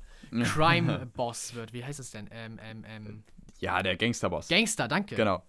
Ähm, und im Grunde braucht man eigentlich auch Folge 5 und 6 gar nicht. Man könnte, wenn man Mandalorian gar nicht kennt, könnte man meinen, was ist das denn? Das ist ja nur Füller. Ja. Ist es auch. Ist es auch. es ist sehr guter Füller, keine Frage. Und es ist das, was am besten ist bei dieser Serie. Es ist erstaunlich, dass der Füller besser ist als das ja, Hauptding. Genau. Aber ähm, wenn man es mal runterbricht, dann bleiben uns nur diese fünf Folgen, die diese, die Book of Boba Fett eigentlich sind. Ja, Und wenn man das jetzt bewerten würde, dann würde das bei mir, ganz ehrlich, ganz knapp nur überdurchschnittlich sein. Für mich würde dann noch so knapp, gerade so 6 bis 6,5 vielleicht von 10 Punkten übrig bleiben. Ich finde, dass die Serie interessant gestartet äh, hat, also dass da durchaus Potenzial noch da war. Die erste Folge, ne, die war interessant. Ähm, man hat dann irgendwie so gemerkt, okay, ne, in diese Richtung geht das und ähm, dann bekommen wir so ein bisschen, äh, wie er da den Platz einnimmt. Ne, Mos Espa vielleicht noch ein bisschen was und dann noch vielleicht ein paar Syndikate und sowas. War ganz interessant. Folge 2 hat dann viel Rückblick gemacht, die war ja auch ganz gut, ne, war, finde ich, die beste Folge. Ich finde sie auch besser als das Finale, musst du gleich sagen, was du dazu sagst. Ja, okay. Ähm, und Folge 3 fand ich ja dann grauenvoll, ne? Mhm. also wirklich fantastisch grauenvoll. ähm, und Folge 4 haben wir noch gar nicht, haben wir, glaube doch, haben wir im Podcast, ich glaube, drüber geredet, ne? Folge Doch, 4 und 5 ich haben wir noch besprochen, meine ich. Schon. Nee, 5 nicht mehr. Die Doch, war fünf, ja, meine ja, ich, haben wir fünf auch schon besprochen, Das war ja oder? schon die erste Mandalorian- Mandalorian-Folge. Ah, nee, ich glaube noch nicht. Stimmt, Nee, hast genau. recht, hast recht, ja. Ähm, nee, die hatte ich letzte Woche gesehen und die hattest du noch nicht gesehen. Ja. Glaube ich, so war das. Genau. Naja. Ähm, genau, ich, äh, äh, Folge 4 fand ich dann schon besser, auf jeden Fall, als Folge 3. Ähm, hatte aber auch noch, finde ich, so seine Schwächen. Und 5 und 6 waren natürlich dann grandios. Also die fand ich einfach nur der Wahnsinn. Die waren, kamen natürlich auch völlig unvorbereitet. Hätte ich niemals mit gerechnet, dass wir zwei Folgen Mandalorian bekommen. Gerade auch in Folge 6, dass wir Luke sehen. Ja, Und das dass wir, dass wir die ganze Sache mit Baby Yoda sehen und dass dann noch äh, Ahsoka auch wiederkommt. Ne? Das Ja. wäre ja einfach Overkill. Wir hatten äh, hier Sprachnachrichten ausgetauscht und sagten schon so, ja, das behalten sie sich für Staffel 3 von The Mandalorian. Und Ja. das ist nur Ja. jetzt nur so, aber- Anteaser, ne? genau, Anteaserung dafür. Äh, Aber und nein. Dann kommt alles. Also äh, Alles, Sachen, ja. wo wir gar nicht drüber nachgedacht hatten, wie ja. Ahsoka zum Beispiel. Ja, genau. Sowas. Ja, ja. Ja, echt. Yodas Lichtschwert, also Yodas mega Lichtschwert, coole. äh, Oder auch äh, ein Rückblick zu Order se- 66. Auch das. Wir haben ja. die Order 66 in heutiger Animation. Das sah so gut aus. Ja. Das sah wirklich gut. Also der Wahnsinn. Also ganz ehrlich, die beiden Folgen waren einfach richtig gut. Aber ähm, dann wieder ein Finale, was dann eher wieder in das Schema von den vorherigen Folgen zurückgefallen ist. Was viele ähm, konstruierte Szenen, finde ich, innehatte. Hatte ich dir ja auch schon erzählt, ne, Ja, welche das genau. waren. Ähm, relativ platte Dialoge, auch zum Beispiel die Exposition von Fennec Shand, die ich überhaupt nicht nachvollziehen konnte, weil vor der Folge gab es einen Rückblick und Fennec Shand hat in diesem Dialog, der, ich weiß nicht, ob er einfach nur strecken sollte oder so, ich weiß es nicht, aber der, da hat sie einfach nur nochmal wiederholt die Situation im Grunde dargelegt. Ganz ehrlich, wenn man in so einer Situation wäre, dann würde doch niemand das nochmal darlegen. Also, äh, ähm, die Situation im Grunde nochmal ausformulieren. Das Ja. macht kein normaler Mensch. Ich weiß nicht, warum es da drin war. Es wirkt einfach völlig unorganisch.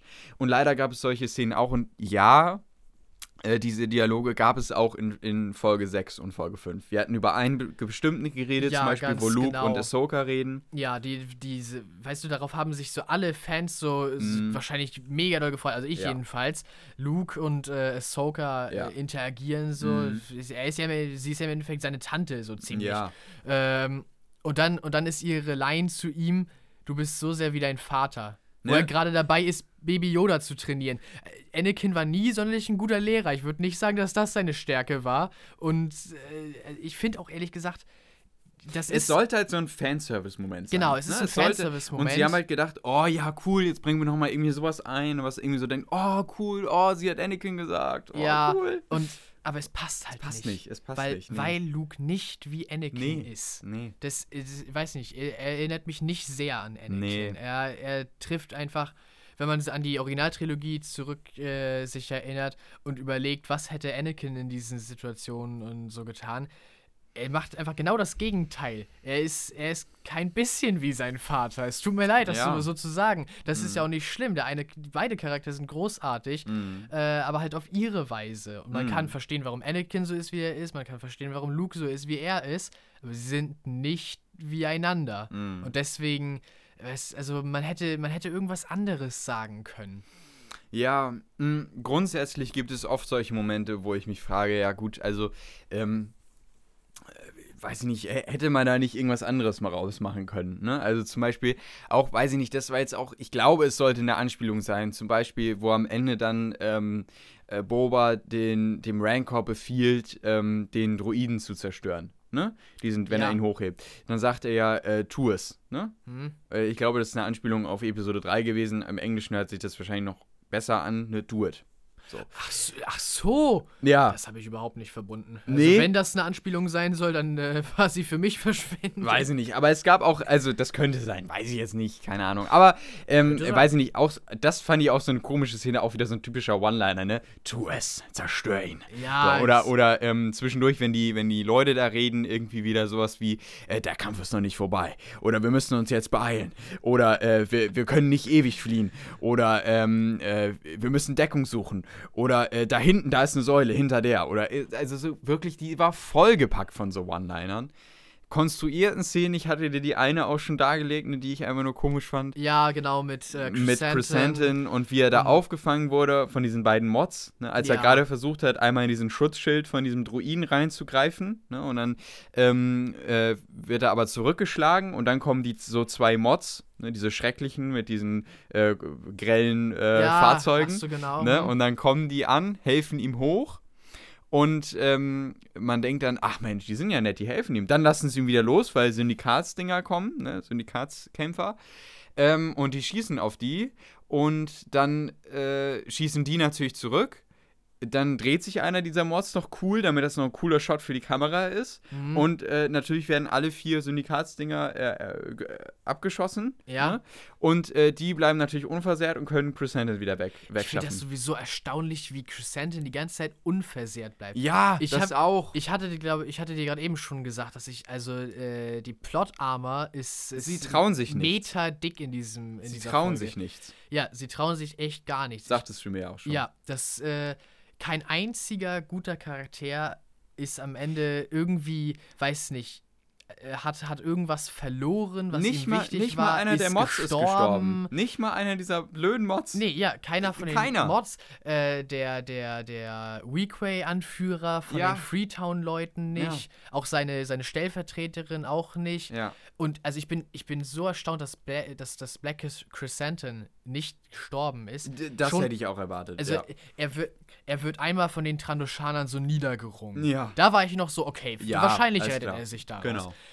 Dann, ja, taucht er auf und, und äh, gerade werden die anderen voll fertig gemacht Mhm. und er taucht da auf. Und ich dachte mir so, okay, wahrscheinlich, er ist ja jetzt voll im freien Schussfeld. Ja, Wahrscheinlich ja. ballert er jede Menge Syndikatsleute ab und geht dabei selber drauf, um Und hat so seinen heroischen Moment. um die ne? zu retten. Genau. Nein, Nein, er wird gerettet. ja. Und, da, und er war schon ganz oft angeschossen. Und irgendwie schaffen es die Syndikatsleute, seine eine goldene Schulterplatte die ganze Zeit anzuvisieren, anstatt seinen Bauch, seinen Kopf, seine Ja. Beine. Ja. Ja. Äh, ja, also und ich da war ich schon so, okay, ist das euer Ernst? Also so Mhm. richtig logisch. Ich kann ja verstehen, warum Mando und Boba nichts abkriegen, aber er Mhm. hat, er hat halt echt nichts an seiner Haut als sein Fell. Mhm.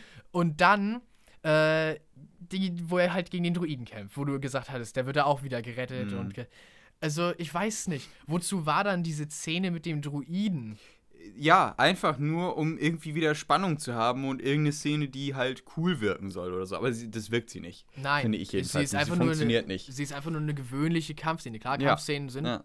so spannungsreicher als zum Beispiel Dialogszenen, Mhm. aber halt, Die es, war, es war nicht. nichts Besonderes. Ja. Es, ja, also auch ich weiß grundsätzlich, nicht. ja, auch grundsätzlich Dialoge. Also was ich zum Beispiel immer so im Kopf habe, ist, ähm, wenn du am Ende nach irgendeinem Projekt oder nach irgendeiner Sache sagen kannst, ähm, dir ist irgendwas besonders im Kopf geblieben. Weil irgendwie äh, was Besonderes kam, wie zum Beispiel jetzt, es muss nicht immer so sein, aber wie jetzt die Sachen, die du von Yoda aus Episode 5 zum Beispiel hast. Oder ähm, wenn dir in Inception irgendwie die Welt erklärt wird oder so, ne, dann, dann wird halt das irgendwie richtig brillant in Dialogen auch umgesetzt. Und das hast du halt hier nicht. Die Dialoge sind halt völlig austauschbar. Und das gab es auch in Mandalorian schon, aber ich finde hier nochmal verstärkt. Äh, Und austauschbar meine ich, ähm, das, was die Charaktere sagen, das ist so irrelevant, dass du es gegen alles austauschen könntest. Weißt du, das am Anfang mit diesem, ähm, mit diesem Preis, ich glaube, es ging da um irgendwas, äh, das ist der Preis, den man zahlt oder irgendwas, war das nicht irgendwas mit dem, äh, was Fennec Shand, glaube ich, sagte?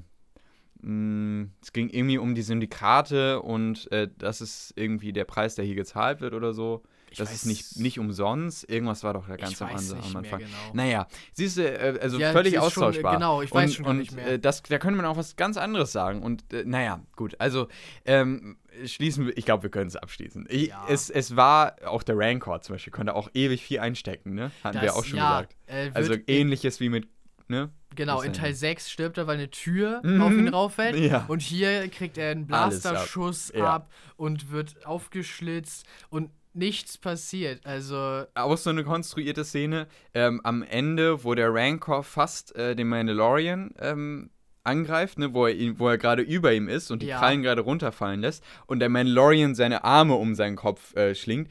Das würde er doch nie machen. Das wurde nur gemacht, damit Spannung erzeugt wird und dann Baby Yoda kommt äh, und, und den Rancor wieder abhält. Äh, ach nee, das war ja gar nicht der Rancor, das war der, der Droide, der, der, Ah, ja. der Mandalorian angegriffen hat, genau. ja. Ähm, und äh, das, das ist natürlich nur so, weil ähm, das so geschrieben wurde. Aber Din Djarin weiß ja nicht, dass der Baby Yoda ihn retten wird. Ja, genau. Aber das ist halt diese Sache, deswegen meine ich konstruiert.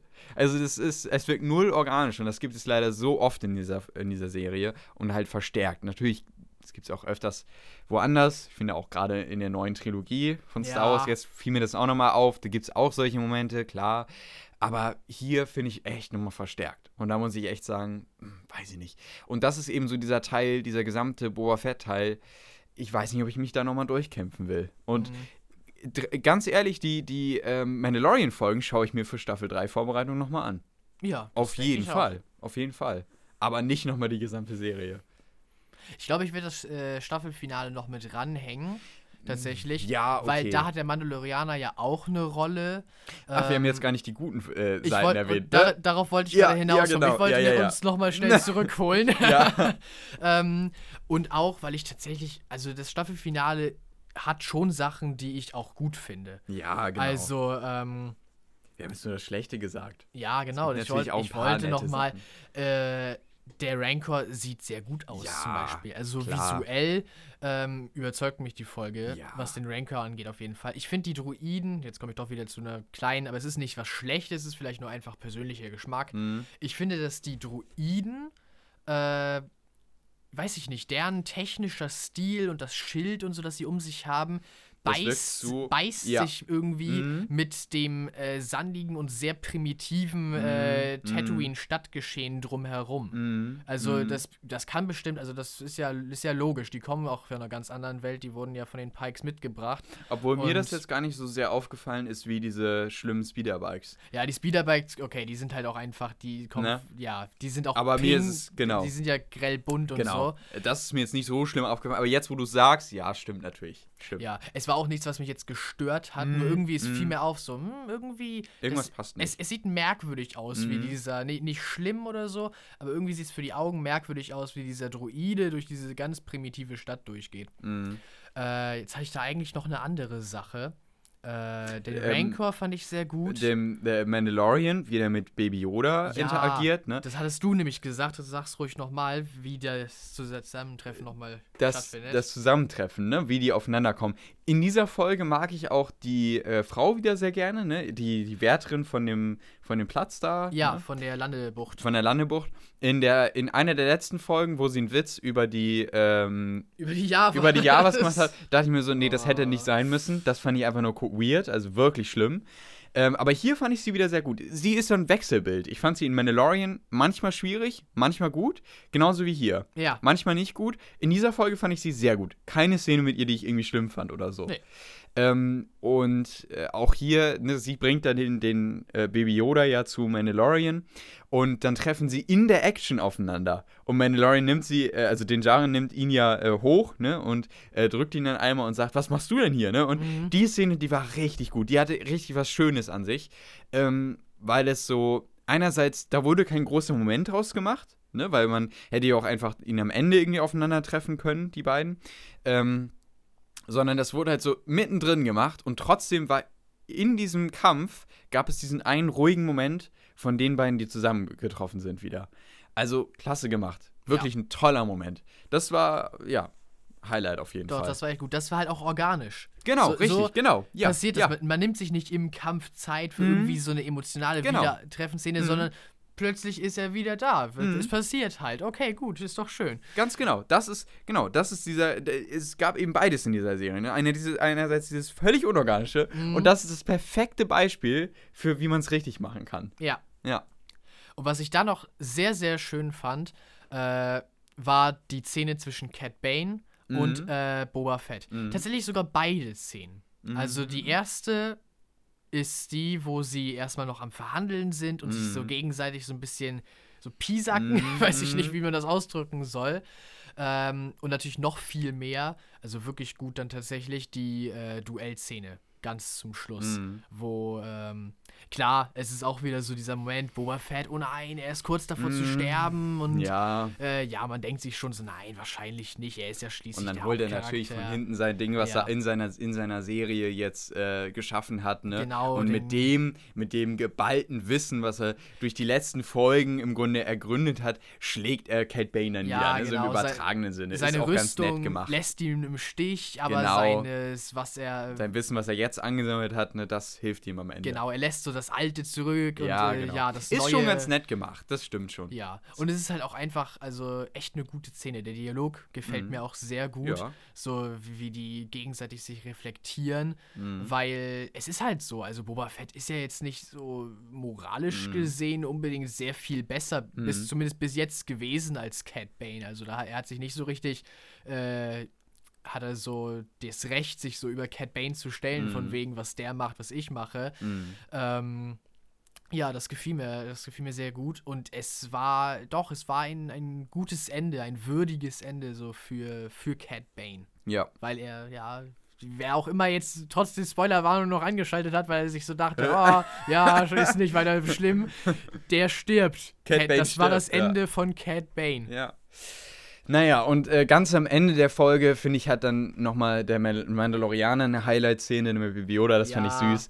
Ähm, und am Ende dann weiß ich nicht, wo sie dann alle da im Kreis stehen, sagte ich auch zu dir, ne, wo äh, Boba mit, mit seinen Leuten da im Kreis steht und witzelt. Das kann halt bei, bei Rebels funktionieren, wo alle Charaktere irgendwie irgendeine sympathische Seite hat und äh, jeder Charakter irgendwie auch gut charakterisiert wurde und man sich mit denen auch identifizieren kann, dann funktioniert das auch, wenn die am Ende so zusammenstehen und über die Sachen, die sie getan haben, witzeln und irgendwie sagen, oh, guck mal, was wir alles durchgemacht haben.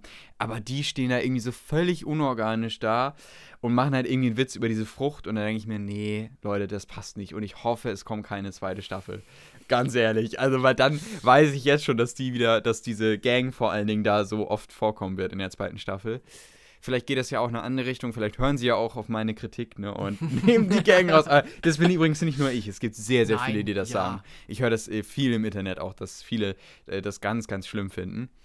Ich habe nichts dagegen, wenn was Neues zu Star Wars kommt und wenn Star Wars erweitert wird, aber nicht auf diese Weise. Nicht auf diese Weise. Es Wir hatten funktioniert das ja nicht. schon mal gesagt. Es- Ja. Auf einem anderen Planeten, unter anderen Ja, Umständen. genau. Aber halt in Tatooine irgendwie. Ja, aber grundsätzlich auch mit diesen Mods und dann, ja, diese, die halt, halt so eine Biker-Gang äh, darstellen wollen, weiß ich nicht, auch, ob das auf einem anderen Planeten funktioniert. Ich finde, es ist irgendwie nicht Star Wars. Ja, okay. Ich finde, es passt halt einfach nicht. Naja, gut, das ist meine Meinung. So ist das. Und am Ende gibt es ja noch eine Post-Credit-Scene mit, ähm, Genau. ne? Ja, mit äh, Cobb Vanth. Cod Vant, genau. Ja, wieder eine Sache, die halt entschärft wird. Wir hatten darüber Ja. geredet. Es wird sich nichts getraut. Tja. Ich dachte halt, ja gut, Das ist jetzt sein Ende. Cobb Vanth, das war sein Ende. Er war halt ein Charakter aus einem Buch Mhm. und wurde netterweise in, äh, in diese Serien Mandalorian und äh, Book of Boba Fett übernommen. Mhm. Ja gut, dann ist das jetzt sein Ende. Er war ein cooler Charakter und Mhm. er, hatte, er hatte ein nobles Ende, weil er versucht hat, ja, äh, Cat Bane von seinen, seinen Leuten und seinem Dorf Mhm. äh, fernzuhalten. Aber nein, er kommt Aber wieder. nein, ja, er kommt wieder. Er wird auch zu einem von diesen Mods gemacht. Ich wette mit dir. Es, äh, An dieser Stelle, es wird zu irgendeinem Charakter aus dieser Serie einen Ableger geben. Habe ich dir auch schon gesagt. Wenn, also Staffel 2 oder ein Ableger. Das sind Ja. so die beiden Sachen. Ich glaube es schon und ich habe jetzt schon ein bisschen Sorge davor. Gerade als dieser Mod-Typ da wieder war und wieder in dem rumschrauben wollte. Ne, Ja, genau. ich da, mit diesem Mod-Typ konnte ich ja auch schon nichts anfangen. Und dann, oh. Das ist irgendein Musiker. Das ist irgendein Rapper oder Ja. so, habe ich äh, im Internet Leute, gehört. lasst es einfach. Ich, also, nee, sorry, das ist für mich echt eine Grenze, wo ich denke, nee, das ist nicht mehr Star Wars. ich freue mich da schon wieder auf Mandalorian Staffel 3. Ja. Wirklich sehr. Und so sehr ich Cobb Vanth auch äh, mochte und, und froh war, dass sie endlich äh, die Bücher und Comics mit Black Chrysanthemum und Cobb Vanth und so Mhm. äh, mit reinnehmen. Also danke, dass Filoni und äh, John Mhm. Favreau anscheinend daran interessiert sind, das Star Wars-Universum endlich mal ein bisschen äh, quer zu vernetzen. Äh, wir brauchen keine Cobb Vanth-Serie, falls das jetzt vielleicht die Idee sein sollte. Weißt du, die letzte Post-Credit-Scene in The Mandalorian hat diese Serie eingeführt. Mhm. Wenn diese Post-Credit-Scene jetzt eine Cobb Vanth-Serie einführen soll, Mm, bitte nicht. Ich mag den Charakter, aber er ist ganz sicher nicht für eine Serie als Hauptcharakter möglich. Nicht mal für ein Buch. Auch im Buch war er ja bloß. Äh, Oftmals ist es in Büchern ja so, eine Hauptstory gibt es und es gibt diese kurzen Intermezzo-Parts. mm, Das war mm. sein Teil. Er war das Intermezzo in Aftermath, in Nachspiel. Äh, und das soll er halt auch, das, das ist so seine Rolle ja, für ihn. Ja. Ja, ich weiß nicht. Also ich wüsste nicht, was man mit ihm anfangen will in einer eigenständigen äh, Serie. Ich hoffe, es Das geht nicht auch in nicht. die Richtung. Das hoffe ich auch nicht. Das hoffe ich auch nicht. Naja, gut, wir gucken mal. Ähm, wird ja noch interessant, was alles noch so auf uns wartet. Das war also unsere Kritik zu ähm, Book of Boba Fett. Durchwachsen kann man, glaube ich, am Ja, Ende sagen. ja, ne? genau. Es ist durchwachsen und ähm, ja, auch ein bisschen schade. Die letzten beiden Projekte von äh, Disney grundsätzlich, ne, aus Marvel-Sicht und aus Star Wars-Sicht, waren eher so, geht so, ne? Stimmt, also wir hatten auch bei Hawkeye Hawkeye gesagt. war auch eher so okay, Na aber ja. auch nicht mehr als das, ne? Ja, genau. Mal gucken, was die nächsten Sachen dann so bringen. Und da gibt es auch ein Spin-off, wo ich nichts Stimmt, mit zu anfangen Echo, kann. richtig. Echo. Und, ne, das würde jetzt passen, wenn es auch hier einen Spin-off geben würde, womit wir nichts anfangen können. Hoffentlich nicht zu der Biker-Gang. Bitte nicht zu der Nein. Biker-Gang. Bitte nicht. Naja, gut, wir gucken mal. Ja, genau, wir ich gucken. bin sehr gespannt. Ähm, trotzdem, ne, in welche Richtung das noch geht und was da noch alles so in der Zukunft auf uns warten wird. Als nächstes werden uns aber noch einige große Projekte erwarten und damit würde ich sagen, kommen wir zu den News. Und zwar ähm, haben wir bald, und zwar diesen Sonntag, den großen Super Bowl. Und beim Super Bowl, der ist mir jedenfalls auch in den letzten Jahren immer im Gedächtnis geblieben, aufgrund der vielen Trailer ähm, und großen Dinge, die da äh, passiert sind. Ne? An dem Super Bowl. Und ähm, was wolltest du? Ja, Ach so. genau, weil wegen den News dachte Ach so. ich dass wir, dass wir nichts vergessen. Okay, Jonas ist, sicher gerade an meinem. Handy und ich ja. wollte nur, was, was macht er jetzt hier? okay. Ja, ich Ähm, wollte und- die News aufrufen. Okay. Ähm, und genau, äh, beim Super Bowl kommen eben immer riesige Trailer raus. Das sind die teuersten Werbeplätze, die es auf der Welt gibt. Äh, während, in der, während den Super Bowl-Pausen. Und ähm, es schauen halt unglaublich viele Menschen den Super Bowl. Und das ist halt für Filmstudios die perfekte Möglichkeit, einer breiten Masse ihre Projekte vorzustellen. Es muss auch cool sein, wenn, wenn die Pause im Spiel Ja, natürlich, so ist klar. und im Stadion auf dem großen Bildschirm dann halt Es gibt, es gibt Aufnahmen. Oh. Der erste äh, Trailer, oder der zweite Trailer, glaube ich, war es, zu Episode 8 wurde ja beim Super Bowl gezeigt. Oh, cool. Und dann gibt es Aufnahmen, wie das, kann ich dir gleich nochmal zeigen, Das wie das im, im. Stadion war. Das war ein guter Trailer. Und den halt da zu sehen, ich habe mir dann so Aufnahmen angesehen, wie dann auch so Zuschauer das gesehen Ja. haben. Und das, das ganze Stadion hat ja dann diese, diese Musik, ne? Das Oh, ist der absolute cool. Wahnsinn. Also Echt, wirklich, echt das cool. ist echt cool, ja. Ähm, jo, äh, und das wird ähm, auf jeden Fall auch dieses Jahr wieder einiges geben beim äh, Super Bowl. Wir sind gespannt. Ja. Und es gibt schon eine Sache, die wir Genau. auf jeden Fall erwarten können. Und zwar den Trailer zur Herr der Ringe-Serie, zu Die Ringe der Macht. Da wird es einen ersten Teaser-Trailer geben.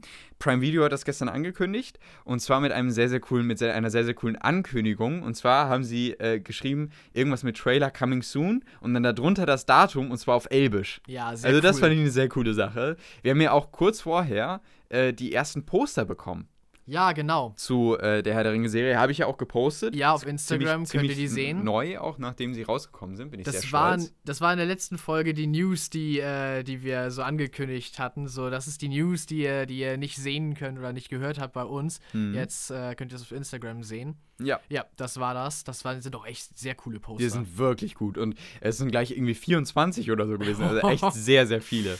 Also, das fand ich auf jeden Fall sehr, sehr cool, die auch zu sehen. Und es macht auf jeden Fall Lust auf die Serie, Doch. die Poster. Also, So, ich fühle das oh, langsam. ich bin gespannt. wenn, ich bin wenn gespannt. der Teaser-Trailer jetzt diesen Sonntag rauskommt, ich glaube, dann ist der Hype da. Doch. Ich habe es, ich habe es vorhergesagt. Ich wusste, dass sie zum Super Bowl einen Trailer rausbringen. Allein aus Marketing-Sicht. Ja. Viele Leute, die halt gar nicht so in diesem Game drin sind, die werden sich dann denken, wenn sie den Trailer da beim Super Bowl sehen, ach Mensch, eine Herr der Ringe-Serie. Genau, ja. Wie cool. Ja, dann schalte ich mal ein bei Prime. Weißt du, und sowas. Und deswegen, da hatte ich mir schon so gedacht, natürlich werden sie dann eine, eine, ähm, einen Trailer da bringen. Ja. Und es war auch halt, halt auch ein typischer Ablauf, ne? Erst Titelankündigung, dann Poster ein paar Wochen später und jetzt kommt der erste Teaser-Trailer. Das ist auch so Ja. ein typischer Ablauf. Ja, also es war schon zu erwarten und jetzt äh, hatte ich also tatsächlich recht und es kommt einer.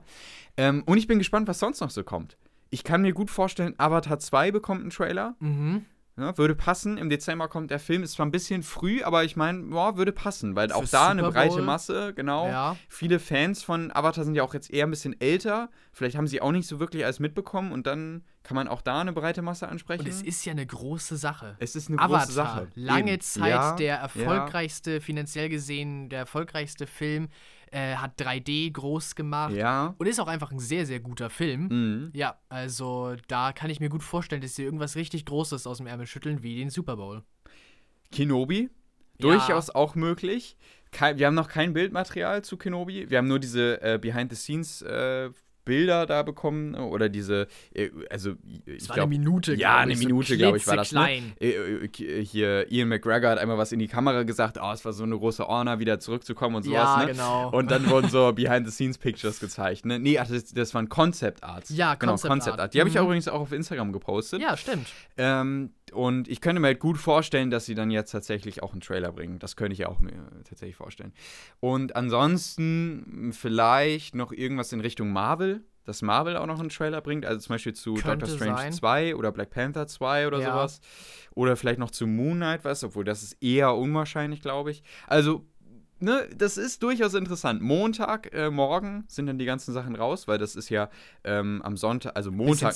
Montagnacht, Mhm. genau. Also das beginnt ja am 14. Februar, nachts, äh, am Montag.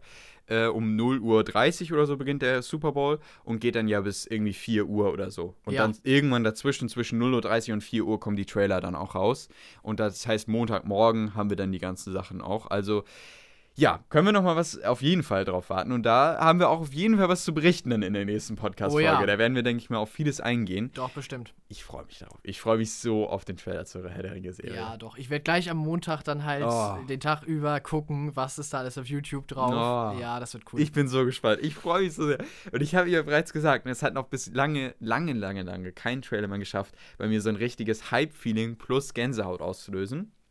Und ich glaube, das könnte der Herr der Ringe-Trailer schaffen. Aber ich bin auch sehr skeptisch. ja, man darf sich da jetzt Sehr nicht, skeptisch. äh, also ja, es ist, es ist so skeptischer Optimismus, ja. Mhm. Es ist ganz schwierig, weil ich denke mir auch auf dieser anderen Seite, ähm, bitte, bitte, bitte, bitte, bitte, macht das Format mit den schwarzen Balken oben und, oben und unten. Mhm. weil alles war bisher in diesem Format. Und ich weiß, dass Prime Video, zum Beispiel auch mit das Rad der Zeit, gerne auch den Fullscreen benutzt. Ja, okay. Weißt du? Und äh, ich habe so ein bisschen Sorge, auch der, diese Trailer-Ankündigung, auch wenn das natürlich nichts wa- war, was am Ende in der Serie vorkommt, war aber auch im Widescreen. Mhm. Ah, ich weiß Ja. nicht. Allein das wäre schon so eine Sache, wo ich sagen würde, oh, Ja. das wäre kritisch. Ähm, Das Feeling muss halt das stimmen. Feeling muss stimmen, genau. Und ich glaube, das, das wäre schon so ein, auch wenn es nur was Banales ist, wie die schwarzen Balken oben und unten, das könnte schon entscheidend sein. Ja. Ah, ich weiß nicht. Oh Mann, oh Mann. Ich bin ganz, ich habe, ja, da bin ich wirklich aufgeregt auf das erste Bildmaterial. Ich glaube, ich war noch nie so, doch schon zu Infinity War auch. Aber trotzdem, Oder ja. sowas. Ja, oder zu Episode so, 8 oder zu Episode 9. Ja. Naja, ich bin sehr gespannt. Ja. Ja. Gut, ähm, dann haben wir noch so ein paar andere News. Vielleicht magst du die ein bisschen verkünden. Mit Ja. anfangend mit. Ja, ganz genau. Es Spin-offs zu Ice Age tatsächlich geben. Vielleicht habt ihr es mitbekommen. Äh, Blue Sky wurde ja, das ist das Studio, das äh, Ice Age gemacht hat, wurde auch von äh, Disney aufgekauft, dann aufgelöst Mhm. und jetzt macht Disney selber oder mit irgendeiner neuen Firma, ich weiß gar nicht genau, wie die Hintergründe da sind, ich weiß nur, dass Blue Sky aufgelöst wurde, äh, machen sie jetzt einiges Neues zu äh, Ice Age. Ähm, die erste Serie, die, glaube ich, bereits bekannt war, doch, die ist schon seit ein paar Wochen angekündigt und alles, sind äh, The Adventures of Buck Wild. Der ist übrigens jetzt auch verfügbar. Ach so, jetzt schon? Ja, ja, die ist jetzt schon Oh, verfügbar. Mitte, okay. Mitte Januar kam die raus. Ah, interessant, Ja. interessant. Mhm. Das ist, äh, ja, wer Ice Age gesehen hat, zumindest den dritten Teil und den fünften, der kennt äh, Buck, das Wiesel. Mhm. Ja, die Serie dreht sich darum. Ähm, ja, das Bildmaterial, ich, ich fand so. War ja eher kritisch. Ich glaube, sie haben es nicht nochmal überarbeitet. Hm, ja, weiß ich, man noch nicht so Es genau. hat halt, es sieht anders aus Ja. als, als das restliche Ja. äh, Ice Age. Und das ist halt, Ice Age hatte immer diesen ganz gewissen Stil. Hm, Und jetzt, es wirkt irgendwie generisch. Mhm. Ja, ist halt, ist schade. Ich Ja. habe bisher noch gar nichts davon gesehen. Äh, ich glaube, ich werde mal reingucken. Mhm. Vielleicht werde ich es nicht alles gucken, weil nee, aber ist ja, interessant. Kannst du denn hier gut berichten? ja, stimmt Ob auch es wirklich wieder. so ist. Ja, Ja, dann werde ich mal reingucken und, und äh, das sagen. Und ja, anscheinend kommt da noch mehr. Da noch mehr. Spin-offs, die jetzt Genau. dazu gemacht werden. Ja. Und dann haben wir noch, äh, ja, der Trailer für die Halo-Serie auf Paramount Plus äh, ist herausgekommen, ist schon äh, ein paar Wochen her. Und ja, die Serie wird einfach nur Halo heißen. Und das Bildmaterial sieht, sieht schon gut aus. Also das CGI ist stellenweise, ich habe den Trailer gesehen, noch ja ein bisschen, bisschen rough. Aber äh, die Aliens sehen auf jeden Fall äh, sehr, sehr gut aus. In den letzten Jahren, die äh, Halo-Teile 5 und 4 hatten einen neuen äh, Stil angenommen als die vorherigen Teile. Fans der Serie wissen, wovon ich rede. Und der kam nicht bei allen gut an. Also einige Aliens sahen ganz anders aus als vorher. Einige coole Aliens. äh, und Leute waren doch, ja, mehrheitlich äh, sagten die Leute, nee, also wie sie vorher aussahen, war eindeutig besser. Und es gibt diese eine Szene im Trailer, wo eins dieser Aliens äh, von dieser Spezies in die Kamera guckt und es sieht genauso aus und noch viel besser wie in den ersten drei äh, Spielteilen. Ja, sehr gut, dass sie den Stil wieder übernommen haben oder dieses Art Design sollte man ja eher äh, sagen für die Aliens. Ähm, die Serie wird ja nicht kanonisch sein. Die Serie wird in einer, ja, wie soll man sagen, Paralleluniversum, parallelen Zeitlinie. Also es hat nichts mit den Spielen an sich zu tun. Ich schätze, das wurde gemacht, um sich die kreative Freiheit äh, zu bewahren, weil man sonst ja nicht äh, irgendwas reintun könnte, was äh, für die Spiele wenig Sinn macht oder dem entgegenläuft. Äh, aber natürlich bleibt die Prämisse gleich. Wir haben Master Chief John 117, der große Held der Menschheit, äh, und den Krieg gegen die Allianz, äh, die Aliens, die die Menschheit auslöschen wollen. Es sieht schon sehr, sehr cool aus und ähm, ja, es sind einige Sachen dabei, die wir so noch nie in Halo hatten, eindeutig. Ich bin da schon gespannt drauf. Ich muss halt gucken, hole ich mir mit Paramount Plus noch ein Äh, Abonnement ich, dazu? glaube, ich glaube, da könnten wir uns schon mal zum Beispiel zusammentun und, und uns das teilen, weil Weil da ist ja ähm, einiges. da ist also- einiges zum Beispiel auch in Richtung äh, Star Trek. Ne? Star, Trek wird- Discovery das Star gibt Trek es nur noch Discovery auf wird noch Paramount da geben. Plus. Das ist auch Und- noch ein Grund. Genau, und ähm, ich glaube auch noch an, einige andere Sachen, die interessant sein könnten, kommen da noch hin. Also, vielleicht teilen wir uns das mal und dann, dann schauen Ja. wir mal da rein. Ja, also zu Halo nochmal abschließend. Ich bin eigentlich ganz guter Dinge. Der Trailer, klar, an einigen Stellen noch, noch Verbesserungsbedarf, aber ich schätze einfach, das sind Sachen, die noch nicht in der Post-Production fertig geworden sind. Doch, Ja. eigentlich glaube ich, das kann ganz interessant werden. Gut, dass es nicht Kanon ist, weil das kann dann halt auch einfach sich frei entfalten. Ich glaube, in diesem Fall ist das eine gute Entscheidung. Ich schaue auch mir den Trailern auf jeden Fall nochmal an. Du bist ja großer Halo-Fan, ne? Mhm, deswegen bin ja. ich gespannt, äh, war ich gespannt, was du sagst. Das, dann schaue ich mir, mir auch nochmal auf jeden Fall an. Äh, und ich habe noch eine Sache zu Disney Plus, die mir gerade noch einfiel. Und zwar kommt äh, The Kingsman, der neue Kingsman-Film, äh, jetzt bald schon auf Disney Plus. Und ich glaube, entweder diesen Monat oder nächsten Monat erst. Aber auf jeden Fall ist es gar nicht mehr so lange hin. Ähm, das ist ja aktuell leider immer die Strategie gewesen jetzt von Disney, weil sie nicht wissen, was sie mit den 20th Century Fox-Filmen anfangen sollen, die jetzt Ja. schon rausgebracht wurden. Und irgendwie kriegen sie die auch nicht wirklich vermarktet. Und das ist so mit Last, äh, The Last Duel so gewesen. Das ist mit, ähm, äh, mit House of Gucci so gewesen. Und die kommen alle nacheinander jetzt auch ziemlich schnell auf Disney Plus. Last Duel ist ja schon auf Disney Plus. Den muss ich mir übrigens auch noch unbedingt anschauen. Ähm, und genau das gleiche wird eben auch mit The Kingsman passieren. Also der Ja. kommt bald auf Disney Plus, wollte ich nur an der Stelle erwähnt haben. Eigentlich schade, wie du sagtest. auf jeden Fall. Aber auch irgendwo ganz, äh, ganz toll für uns Für beide uns jetzt. natürlich, klar. Wir beide Logisch, wir wollten ja- ihn ja nicht ansehen. Genau, jetzt privat entschieden, nicht ins Kino zu gehen für den Ja, Film. ja. Das heißt, wir können den schon bald sehen und Ja. dann doch noch was dazu sagen. Ja. In dem Fall eigentlich ganz gut, aber ja, eigentlich schade, dass sofort der auch auf die Streaming-Plattform gehauen wird. Gleiches gilt übrigens auch für die Pixar-Filme. Und Pixar, Ja. ähm, ne, die Pixar-Filme gingen teilweise gar nicht mehr ins Kino. Zum Beispiel auch der neue Pixar-Film Rot. Ich weiß nicht, ob du von dem was gehört Doch, hast. hab ich, Turning ja. Red, äh, Red auf, Turning auf, Red. auf äh, Englisch. Ja. Der kommt gar nicht mehr in die Kinos. So, so wie zum Beispiel auch Luca letztes Jahr oder so.